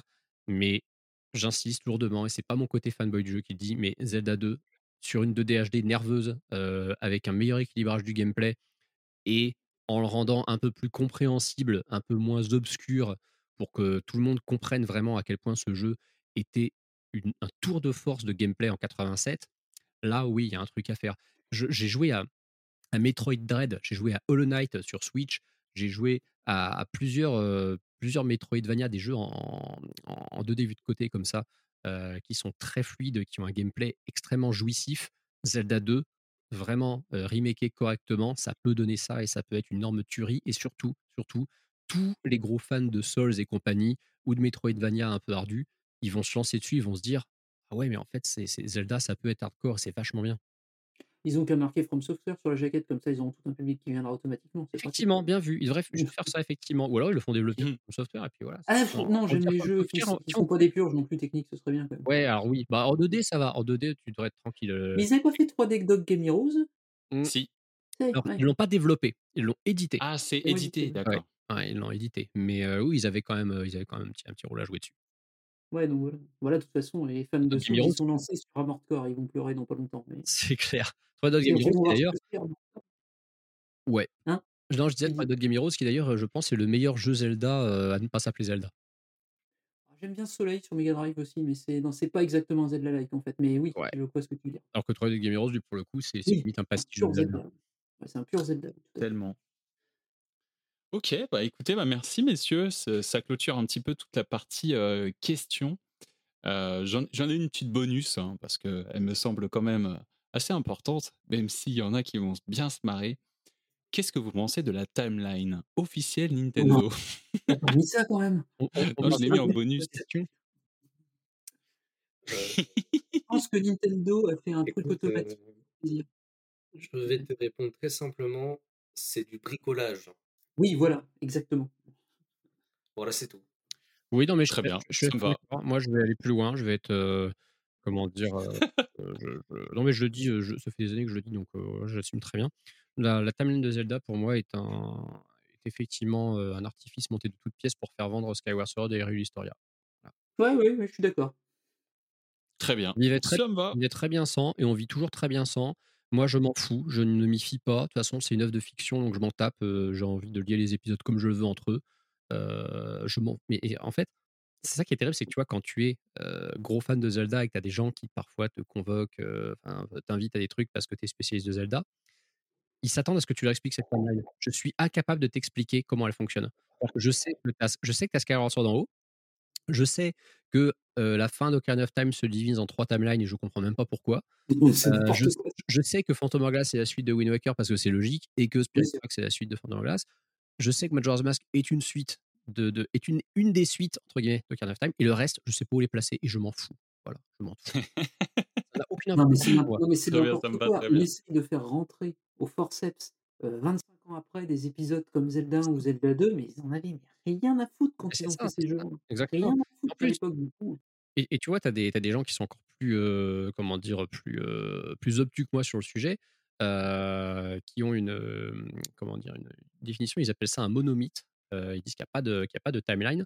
Et moi, c'est un petit peu toujours comme ça que j'ai considéré. C'est quand on regarde les épisodes les uns les uns que les autres, on a l'impression qu'en fait, la légende de Zelda, c'est une, euh, c'est un mythe, justement. hein, c'est vraiment une, une- Raconté par une personne différente à chaque fois. en fait. c'est ça, c'est c'est- c'est- c'est- t'as Ça. toute une mythologie avec des éléments qui vont se retrouver à chaque fois, mais c'est comme si la même histoire t'était racontée effectivement sous un prisme différent à chaque fois. Donc, Hmm, tu as une base qui je vois, est, je vois. t'as un héros de légende qui s'appelle Link, tu as une Triforce, il y a une princesse euh, du royaume d'Hyrule qui est la princesse Zelda, tu as un méchant qui est Ganon ou Ganondorf en fonction de sa forme, euh, et puis tu as différentes peuplades, différentes régions, tout ça.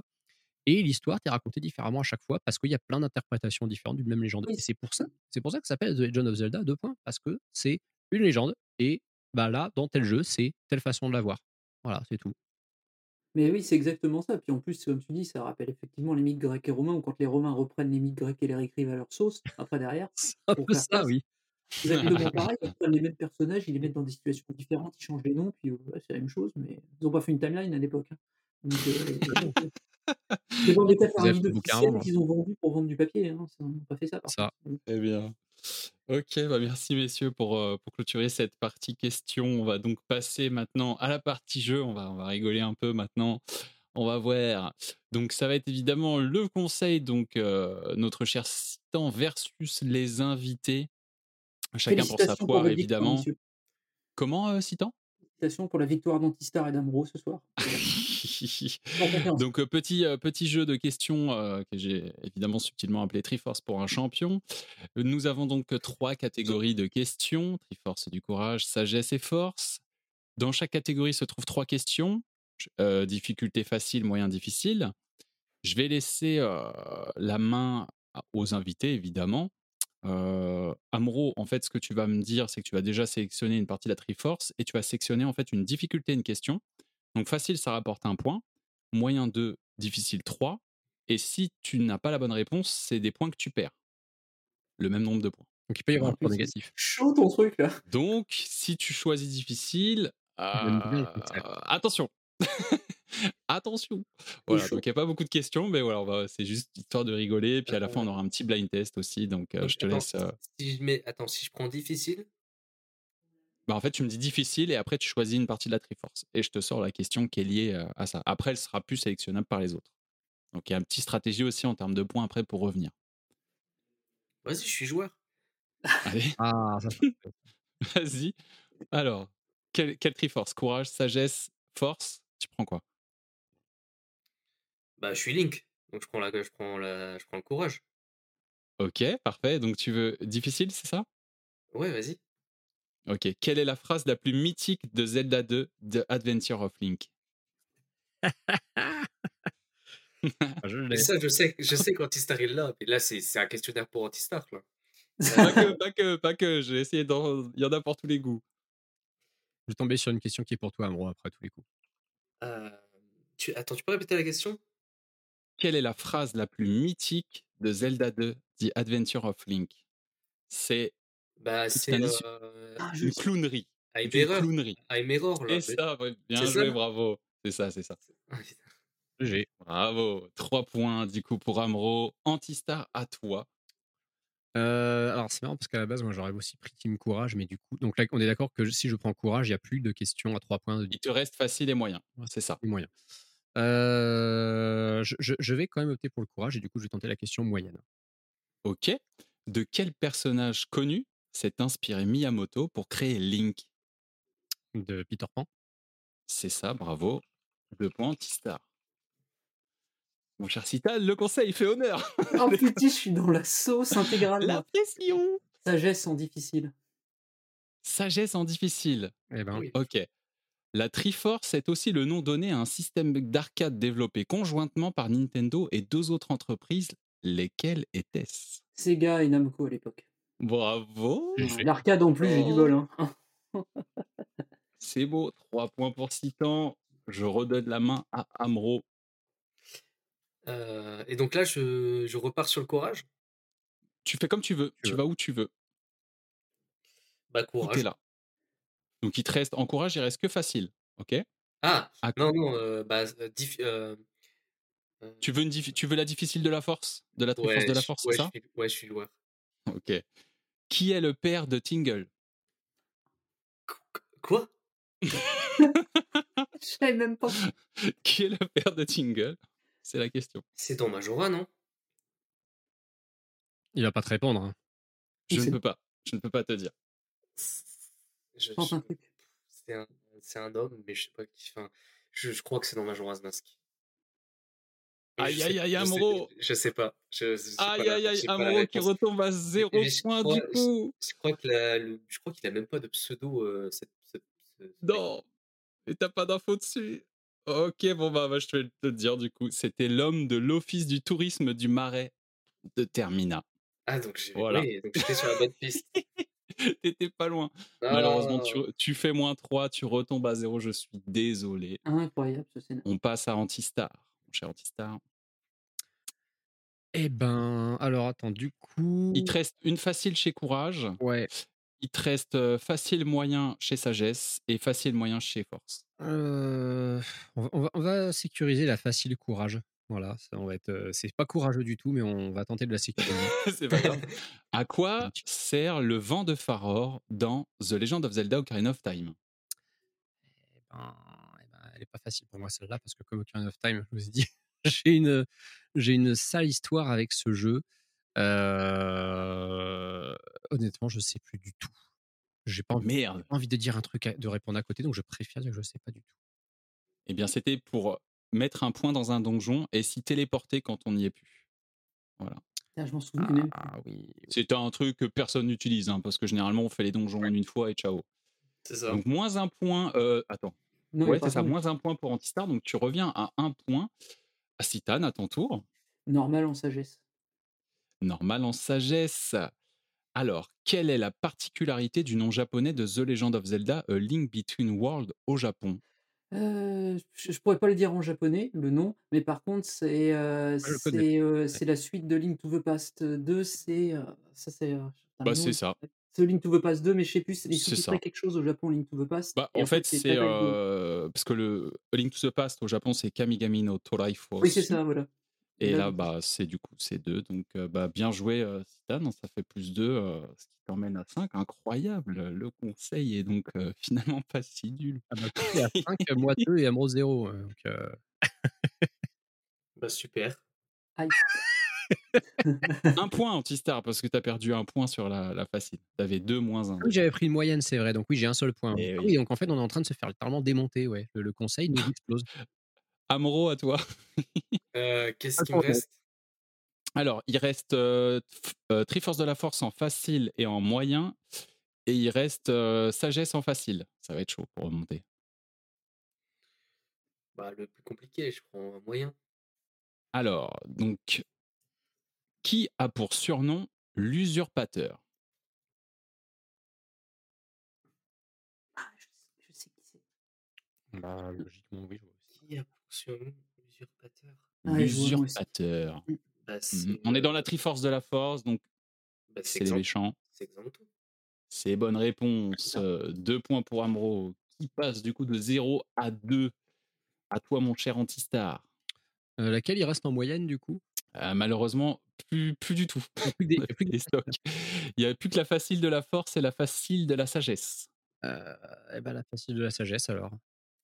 Qui est la doubleuse française de la princesse Zelda dans Breath of the Wild? Ouais, c'est Ça va être à avis très facile. C'est pour toi, tu passes à était 2 donnée, points. Je savais même pas qui a, c'était, si j'ai de la temps chatte. si temps, vas-y, il te reste plus que, qu'une question. Si tu la rates, tu tu perds moins 5 points, d'accord? Ouais On est joueurs. et si je le suis pas? Parce que c'est du facile, heu, Triforce de la Force. Donc sois prêt, si si si tu la rates, c'est perdu. Dans combien de jeux de la saga principale parus à ce jour peut-on affronter Ganondorf? Citez également le nom des jeux? tu es un enfoiré en mettant facile quand même, hein.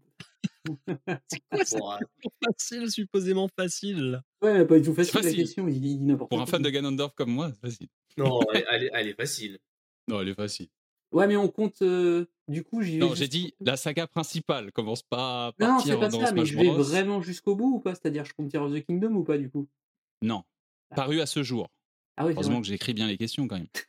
J'écoute. Mmh. Bah, faut se lancer de toute façon, tant pis, hein, on affronte Ganondorf, The Legend of Zelda: Ocarina of Time. Ouais, The validé, Legend of Zelda: Wind Waker. validé, The Legend of Zelda: Twilight Princess. validé. Heu, il est pas dans Skyward Sword, c'est pas lui, c'est l'avatar du néant, c'est pas Ganondorf. Heu, il est pas dans Breath of the Wild, c'est Ganon. Il est pas dans Link to the Past, c'est Ganon. Ah oui! Alors par contre, il y a le truc de pute, heu, est-ce qu'il est dans Between Worlds? Non, c'est Ganon mélangé au magicien, donc non, c'est pas lui. Il est Il me faut une réponse définitive un jour, ouais, non, attends, j'ai pas fini, je Spirit Tracks, j'ai Ah pas fini le jeu, donc c'est le pif absolu, je sais pas, je pense pas. Dans les jeux portables, ils mettent pas trop en fait Ganondorf, donc heu, non. Je réfléchis, je réfléchis. Encore un peu. Je Allez, je te laisse 5 secondes ah mais dans donner un 2, nombre. j'en sais rien, je l'ai pas. 5, 4, 3, Bah, du coup, je vais me contenter 2, de mes réponses, c'est-à-dire que je vais 1. dire pour le moment, heu, je vais dire les les les 3 que j'ai dit, quoi. Bonne réponse. La pression que j'ai mise Non, mais c'est surtout que j'ai pas fini Spirit Tracks, alors je me suis dit: «S'ils ont fait une puterie à la fin de Spirit Tracks et je l'ai pas vu». Incroyable. Bon bah écoutez, pour le moment, du coup, ça nous fait 6 points pour Citan, 2 pour Antistar, 2 pour Amoro. On va passer à la partie blind test. Donc là, il va y avoir 9 musiques. Là, je suis mort. Là, ça va être un petit peu plus. euh, on va voir ce qu'on fait au niveau des points, mais je pense qu'on va faire euh, un point le jeu, Euh, deux points Bon. le compositeur, si jamais vous êtes des oufs. Les compos, tu es un fou, toi. Non, mais c'est du bonus. Tu es un fou. Voilà. C'est du bonus. et, euh, et un point pour le, la musique. Alors, je ne vais pas vous demander le nom de la musique forcément, mais où elle se trouve, à quel moment. Ah oui, Voilà, ça, ça devrait. euh, je pense que vous devriez pouvoir euh, m'expliquer ça. Mais Est-ce alors, que vous êtes prêts? on, on choisit chacun euh, un. Non, là, ça va être. euh, là, c'est tous ensemble. Ah oui, Ah, c'est premier c'est- répondre en fait. Là, c'est tous ensemble. Alors, pour, euh, pour prendre la main, faudra. euh, je crois qu'il y a un petit bouton de la main là. Vous voyez, il y a un petit. Ici, Sur là le truc, sur l'interface de Zencaster, vous voyez? Tu vois ou Alors, pas la l'index quand j'appuie dessus Ah Alors, oui, attends, parce main que- qu'il a. Attends, parce que j'ai pas le mot de passe Oui, du PC voit là, ouais. et il s'est mis Ah non, mais non, mais vas-y, on fait pas ça alors. Bah, dans ce cas-là, on va faire plus simple. Et dessus. Le premier qui dit Tingle. Tingle pour prendre la main. On va faire ça, c'est plus simple. On est si, d'accord pour bon, Tingle? C'est bon, c'est bon, on peut faire ça, on peut prendre la main. Non, mais on va dire Tingle, ça sera plus rigolo. T'inquiète. Ouais, parce que, euh, On dit imaginez, vous cliquez à côté, vous coupez le son. Voilà, on sait jamais. Sur les deux à dire Tingle en même temps, vous faites comment? Bah, ça sera toujours avantage aux invités. D'accord? Après, on voilà, on dit Tingle en même temps, vous me départagez comment? Si jamais, euh, si jamais, c'est bon, j'ai la main là, je peux le faire. Comme vous voulez. On fait quoi? On fait la main? Vous préférez faire la main ou dire Tingle? Comment on fait? Le problème, c'est que la main, moi, quand je clique dessus, il se passe rien en fait. Si, si, si, on la voit. Moi, je la vois, moi, je la vois s'afficher en fait. Ah, on, voit on voit tout en fait. Toi, Bah, la main, c'est pas mal par contre. à la- léger. J'ai euh, petits yeux à la frame. J'ai un bah- je, je suis au pad. Je suis au pad. Au pire, au pire, vous savez ce qu'on fait? Non, On fait pas, de- on fait pas de tingle et tout. Le premier qui dit euh, le nom du jeu déjà, et on, on s'arrête sur ça. C'est bon? Ouais, ouais. On fait ça? Oui, ça, le premier qui dit le nom du jeu et puis après il doit continuer la suite. Le premier qui dit le nom du jeu, et par contre, si celui qui dit le mauvais nom du jeu perd, perd un point. Ouais. Tiens à le Il n'a pas le droit de dire la suite évidemment parce qu'il s'est planté. Ah, Exactement, il est banni après de, du truc. Vous êtes prêts? 3, 2, 1. Ocarina of Time. Bien joué, Amro. En fait. Très bien, donc ça fait un point. Est-ce que tu pourrais me dire à quel moment Dans est cette musique. Euh, dans plus du temps. C'est quand ça parle de la légende, j'accepte. C'est ça, ouais, c'est ça, tant plus du temps quand ça parle de la Légion. Alors du coup, ça te fait deux points. Est-ce que tu pourrais me dire le compositeur pour gagner deux points supplémentaires? Le compositeur de cette musique? Ouais. Bah, Koji Kondo. C'est ça, bravo, facile. Allez hop, tu as pris 4 points sur la musique, tu as 6 points, tu as déjà rattrapé Citane, c'est parfait. Je me serais planté sur l'endroit parce que je t'aurais dit que moi c'était le thème qu'on entendait quand on voit les sages à la fin d'un donjon. Oui, en fait, il y a ça, on, on l'entend au début du jeu aussi, euh, quand il parle un petit peu de la légende, etc. Et puis voilà, arrive. ça revient. euh, C'est pour ça que c'est à plusieurs moments. Donc bah bravo Amro déjà qui, qui recolle à Citane. On va passer à la seconde musique, messieurs. C'est parti. Euh, Breath of the Wild. of the Wild. Bien joué, Antistar. Ouais. Breath of the Wild, c'était le thème des Moldarkor dans le désert Gerudo. Oh là là là là. Là, c'est attention, ça rigole pas. Par contre, Ça prend deux points assez rapidement. le compositeur, je l'ai Composi- parce que je me souviens pas du nom du compositeur de Breath of the Wild. Je sais que, je En fait- crois que son prénom commence par ma, ma- c'est peut-être un Masahiro quelque chose, mais je sais plus. C'est là où c'est difficile parce que dès qu'on sort de Koji Kondo, il y en a 50 000. C'est une nana, je en plus. Sur, voilà. euh, Là, je vous le dis, du coup, c'était Hajime Wakai. Donc, lui, il a, il a composé euh, sur de nombreux jeux Zelda. Et aussi, il a composé pour, euh, sur Star Fox 64, Pikmin, Nintendogs. Euh, voilà, ça, c'est cadeau. Donc, euh, Antistar, euh, du coup, qui remonte à 4 points. Bravo. J'adore cette musique, d'ailleurs. Elle est exceptionnelle. Peut-être peut-être parmi mes musiques préférées de Breath of the Wild. Troisième musique, messieurs. C'est parti. Breath of the Wild. Ah, bro, qui se plante? Aïe, aïe, aïe, moins 1. Attends, je note le moins 1. Quoi? Je, re- je- Ouais, je te jure, c'est pas ça. Tu vas- Remets la musique, Hélène Dax. Je vous remets. Twilight Princess. Non plus moins 1. Aïe, aïe, aïe, aïe, aïe. Skyward Sword? Non, on a perdu un point. Mais c'est quoi? Ah, c'est quoi cette musique de chien? On repart, on repart. Allez, on continue.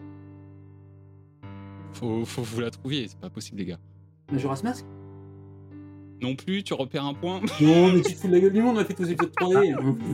Mais c'est pas. Attends, c'est pas le thème du. Alors, du coup, c'est Wind Waker dans ce cas. Ah, c'est ça, c'est The Wind Waker. non, mais on se fait encore voler. Quoi? C'est The Wind Waker, c'est après le combat contre Ganondorf, du coup, avec le roi, quand tu discutes avec le roi. Il y a cette musique très triste où, avec le roi d'Hyrule, etc. Il n'a parle fini, Zelda, c'est le moins vendu. de la légende. euh, C'est une musique que j'aime beaucoup euh, parce que bah, elle a vraiment un côté dramatique. Donc désolé, Amro, je suis dégoûté pour toi parce que je l'avais mis spécialement pour toi. Je me suis dit, j'en mets une pas trop connue de The Wind Waker, comme ça, Amro, pff, il va nous montrer la puissance. Et J'étais convaincu que c'était euh, Breath of the Wild. C'est le piano qui t'a planté ça. Ouais, c'est sûr. J'ai- Alors, je suis évidemment, je suis un petit filou. J'adore les musiques de JV. Donc, quand je fais des blind tests, je mets toujours des musiques un petit peu pour pas qu'on trouve d'un coup. Ouais, ouais, bien sûr. Et évidemment, petite, petite fouine. Donc, euh, est-ce que, bon, le compositeur, j'imagine que ça va être compliqué, anti-star, mais sait-on jamais? Non, non, je l'ai pas. Kenta Nagata. Euh, il a bossé aussi sur Mario Kart 64, Animal Crossing Ouais, euh, et Link, Link's Crossbow Training, on en parlait, et Mario. Kart Tour plus récemment. Donc euh, ça bosse encore, hein, le gars est toujours là chez Nintendo. Ouais, le- le- le- Alors la quatrième musique, du coup, prenez votre temps.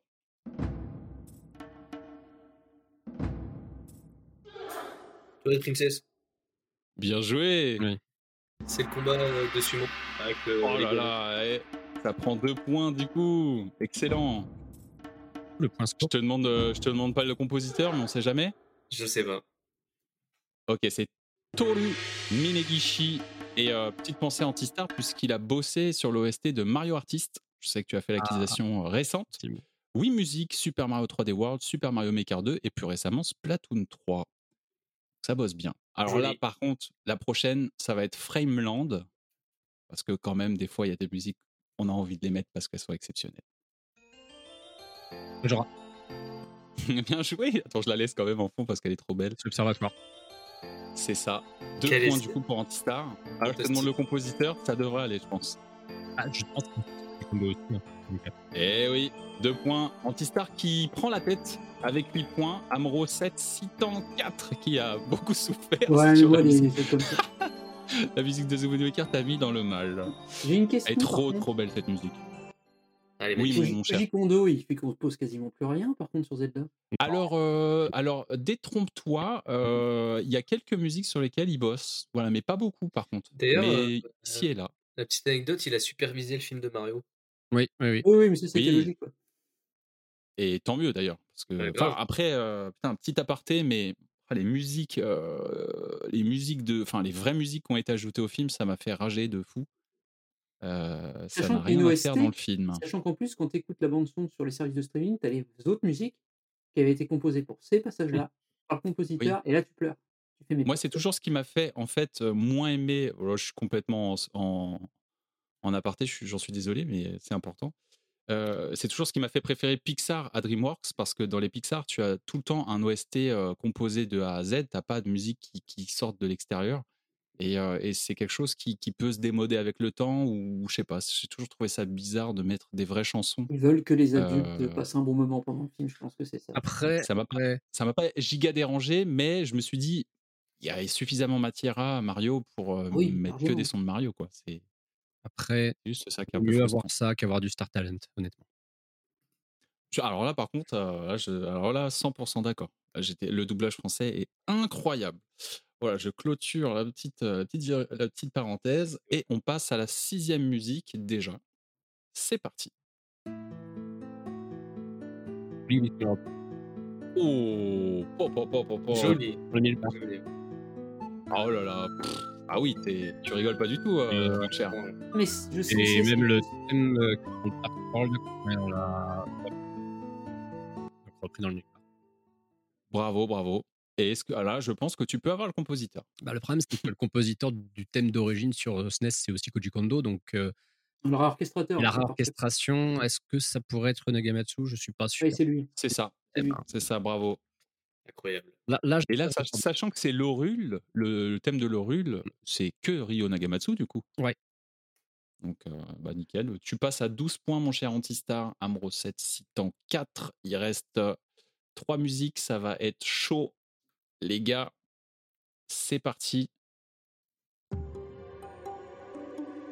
C'est Bien joué, Zitan.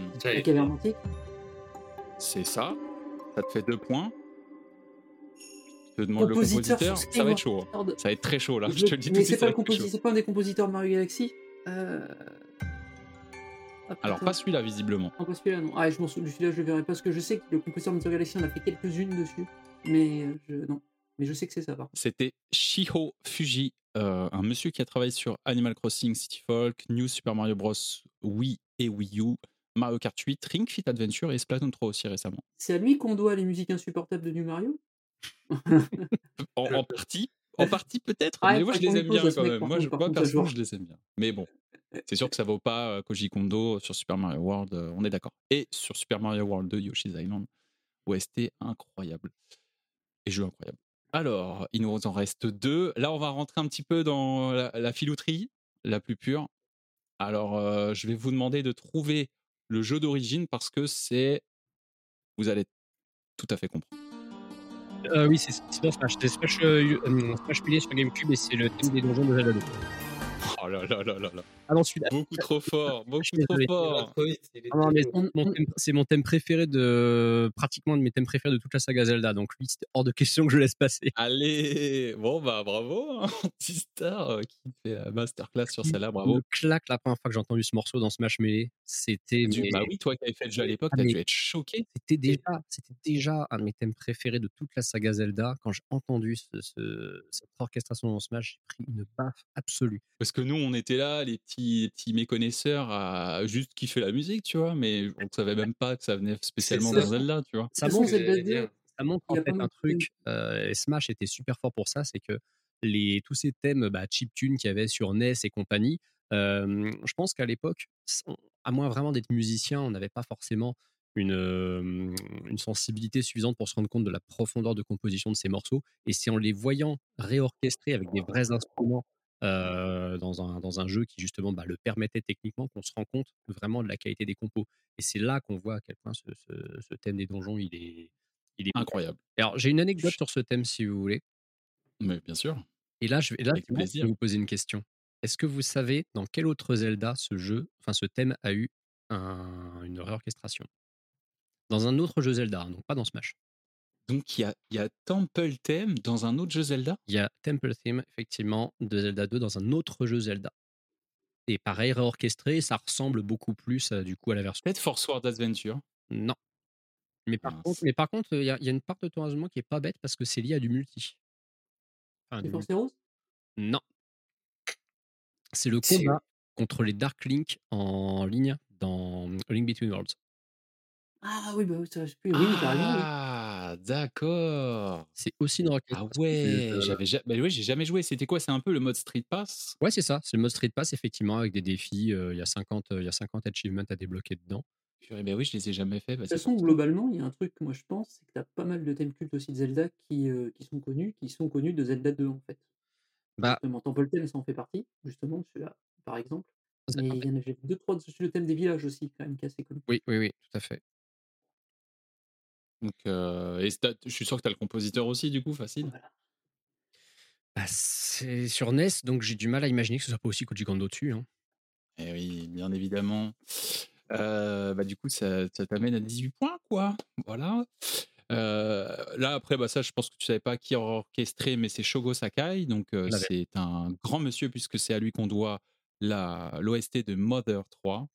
Euh, bon, Kirby Mass Attack, on s'en fout. Mais par contre, Mother 3, on s'en fout pas. On s'en fout pas des musiques de Euh, Kirby, on elles s'en sont fout bien. pas du tout. racontes Non, mais d'accord, mais bon, voilà quoi. Kirby, euh, j'adore Kirby, hein, mais bon, les musiques, c'est tout le temps les mêmes qui sont réorchestrées depuis, euh, depuis 30 ans. Voilà, c'est tout. Quoi. Bah, comme Zelda. Non, je rigole. Ouais, c'est juste que Kirby, pour le coup, vraiment, euh, Dream Course et euh, tout ça, tout ça, euh, je moi qui ai fait euh, tous les jeux Kirby récemment, euh, c'est hallucinant comment ça, ça recycle à fond. Sauf dans le dernier. Le dernier, incroyable. J'ai trop kiffé. Et bah, on arrive à la dernière musique. euh, bah là, ça va être compliqué de rattraper Monsieur Antistar qui s'est enfui. Mais bon, bah du coup, ça just for fun. Ou alors, est-ce qu'on se fait euh, celui qui la trouve euh, à gagner, genre le- la grosse arnaque ou? Non, c'est chaud. Ça, non, ça serait, ça serait nul. Allez, on on franchement, ce serait honteux parce que Antistar a quand même largement dominé. On se met à la dernière. C'est parti.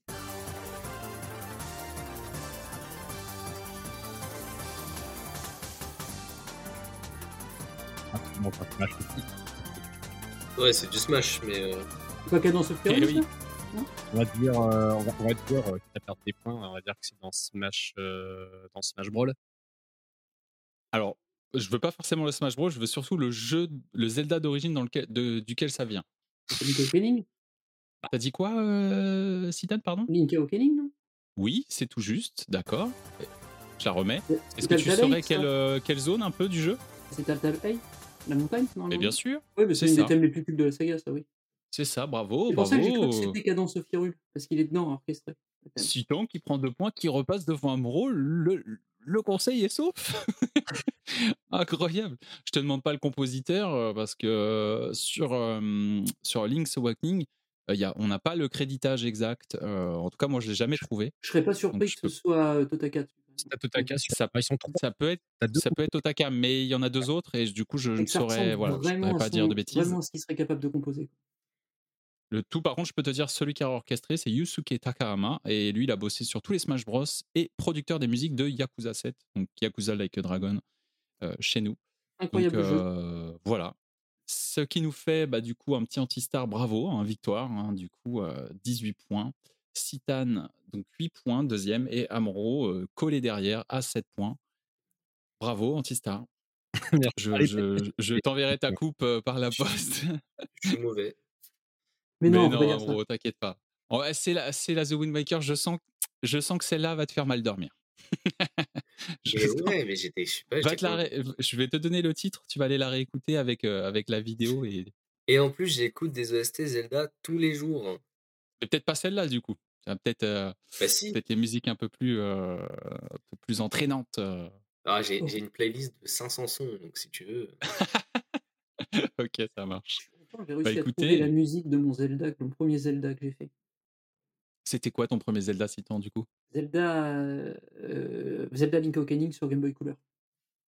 Juste avant Ocarina of Time, je l'ai fait. En fait, c'est à vous trois, c'est vous avez commencé par Link. Ah bah non, euh, Antistar c'était euh, Ouais, c'était Zelda. hein. Ouais. Mais vous êtes deux à avoir commencé avec Link's Awakening Moi, et moi, Awakening, je- c'est moi j'en avais pas parlé, mais moi j'ai commencé avec Oca- Ocarina of Time. Voilà. Et oui, moi, c'est commencé deux mois après avec Ocarina of Time. C'est pareil en 3D. J'ai fait 2D, 3D dans la foulée. Ah, C'est fou. Et Ocarina of Time à l'époque, euh, quand je suis passé des, des vieux jeux PlayStation tout, tout pas beau à ça, pff, j'ai pas La compris ce qui m'arrivait. à la télé avec Ganondorf, avec le 11 décembre. Je m'en souviendrai tout le temps. C'était Ah ouais? la pub à la Ah, moi, télé avec Ganon sur son cheval devant le château. Et justement, avec il y a de l'orage, ça se retourne sur Link, la caméra après, et c'était marqué le 11 décembre, c'était une musique de ouf, c'est celle de Conan le Barbare qui mettait à l'époque. Et du coup, euh, mais je me souviens de tout, mon gars. C'est- C'était Oh à l'époque, on était fous avec La musique de Conan le Barbare sur Zelda. mais oui, mais dans les trailers de Zelda, même Wind Waker le premier, même Twilight Princess, un des trailers, c'est le, le thème de Conan le Barbare dessus. Et qui est un super thème, hein, c'est un thème où quand Schwarzenegger il fonce pour déglinguer des mecs, alors c'est cool, hein, mais euh, c'est le thème de Conan le Barbare. J'aime cette anecdote. C'est merveilleux. Bah écoutez, faisait- messieurs, merci beaucoup hein, déjà. Parce Bah, qu'on mais arrive à la fin de, de- cet enregistrement. J'espère que plaisir, hein. Quand ça parle de Vous avez pris autant de Zelda, plaisir. euh, évidemment, je suis là. bah écoute, euh, vraiment content. Merci beaucoup, messieurs, pour votre participation. Merci, Citane, pour, pour l'écriture des questions. Et puis, bah, j'espère que les petits quiz, tout ça, euh, ça vous a fait euh, prendre un, bon, du bon temps. Voilà. Avant de bientôt se plonger dans Tears of the Kingdom, qui, euh, oh qui arrive dans les chaumières. D'ailleurs, je, je veux, je veux Poucave, mais ici, Citane est le seul à pas avoir acheté la, la Switch OLED Zelda. Donc, Non, mais euh, j'ai acheté d'autres choses. Et tu devrais être banni, en Bon, fait, bah, déjà. voilà, on est fan ou on n'est pas fan. Hein, Non, mais il y a la Switch tu 2 fais, à la fin de l'année, vous avez pété les plombs, les gens, en vrai. Quoi. Il y a la Switch 2 en novembre, vous allez hurler. Hein. non, mais Ils sont capables, on va l'acheter aussi. Il n'y a pas de problème. On est prêt. on est prêt, on est prêt. Ah là là. Bon bah écoutez, bah merci encore. Euh, J'espère que les auditeurs euh, vous aurez apprécié cet épisode de, de qualité avec euh, bah, plein de, de visions sur cette licence euh, de la bouche de, de très grands fans de la saga. Donc euh, voilà, je vous dis ciao les gars et à bientôt. Au revoir. Merci beaucoup. Merci beaucoup. À bientôt.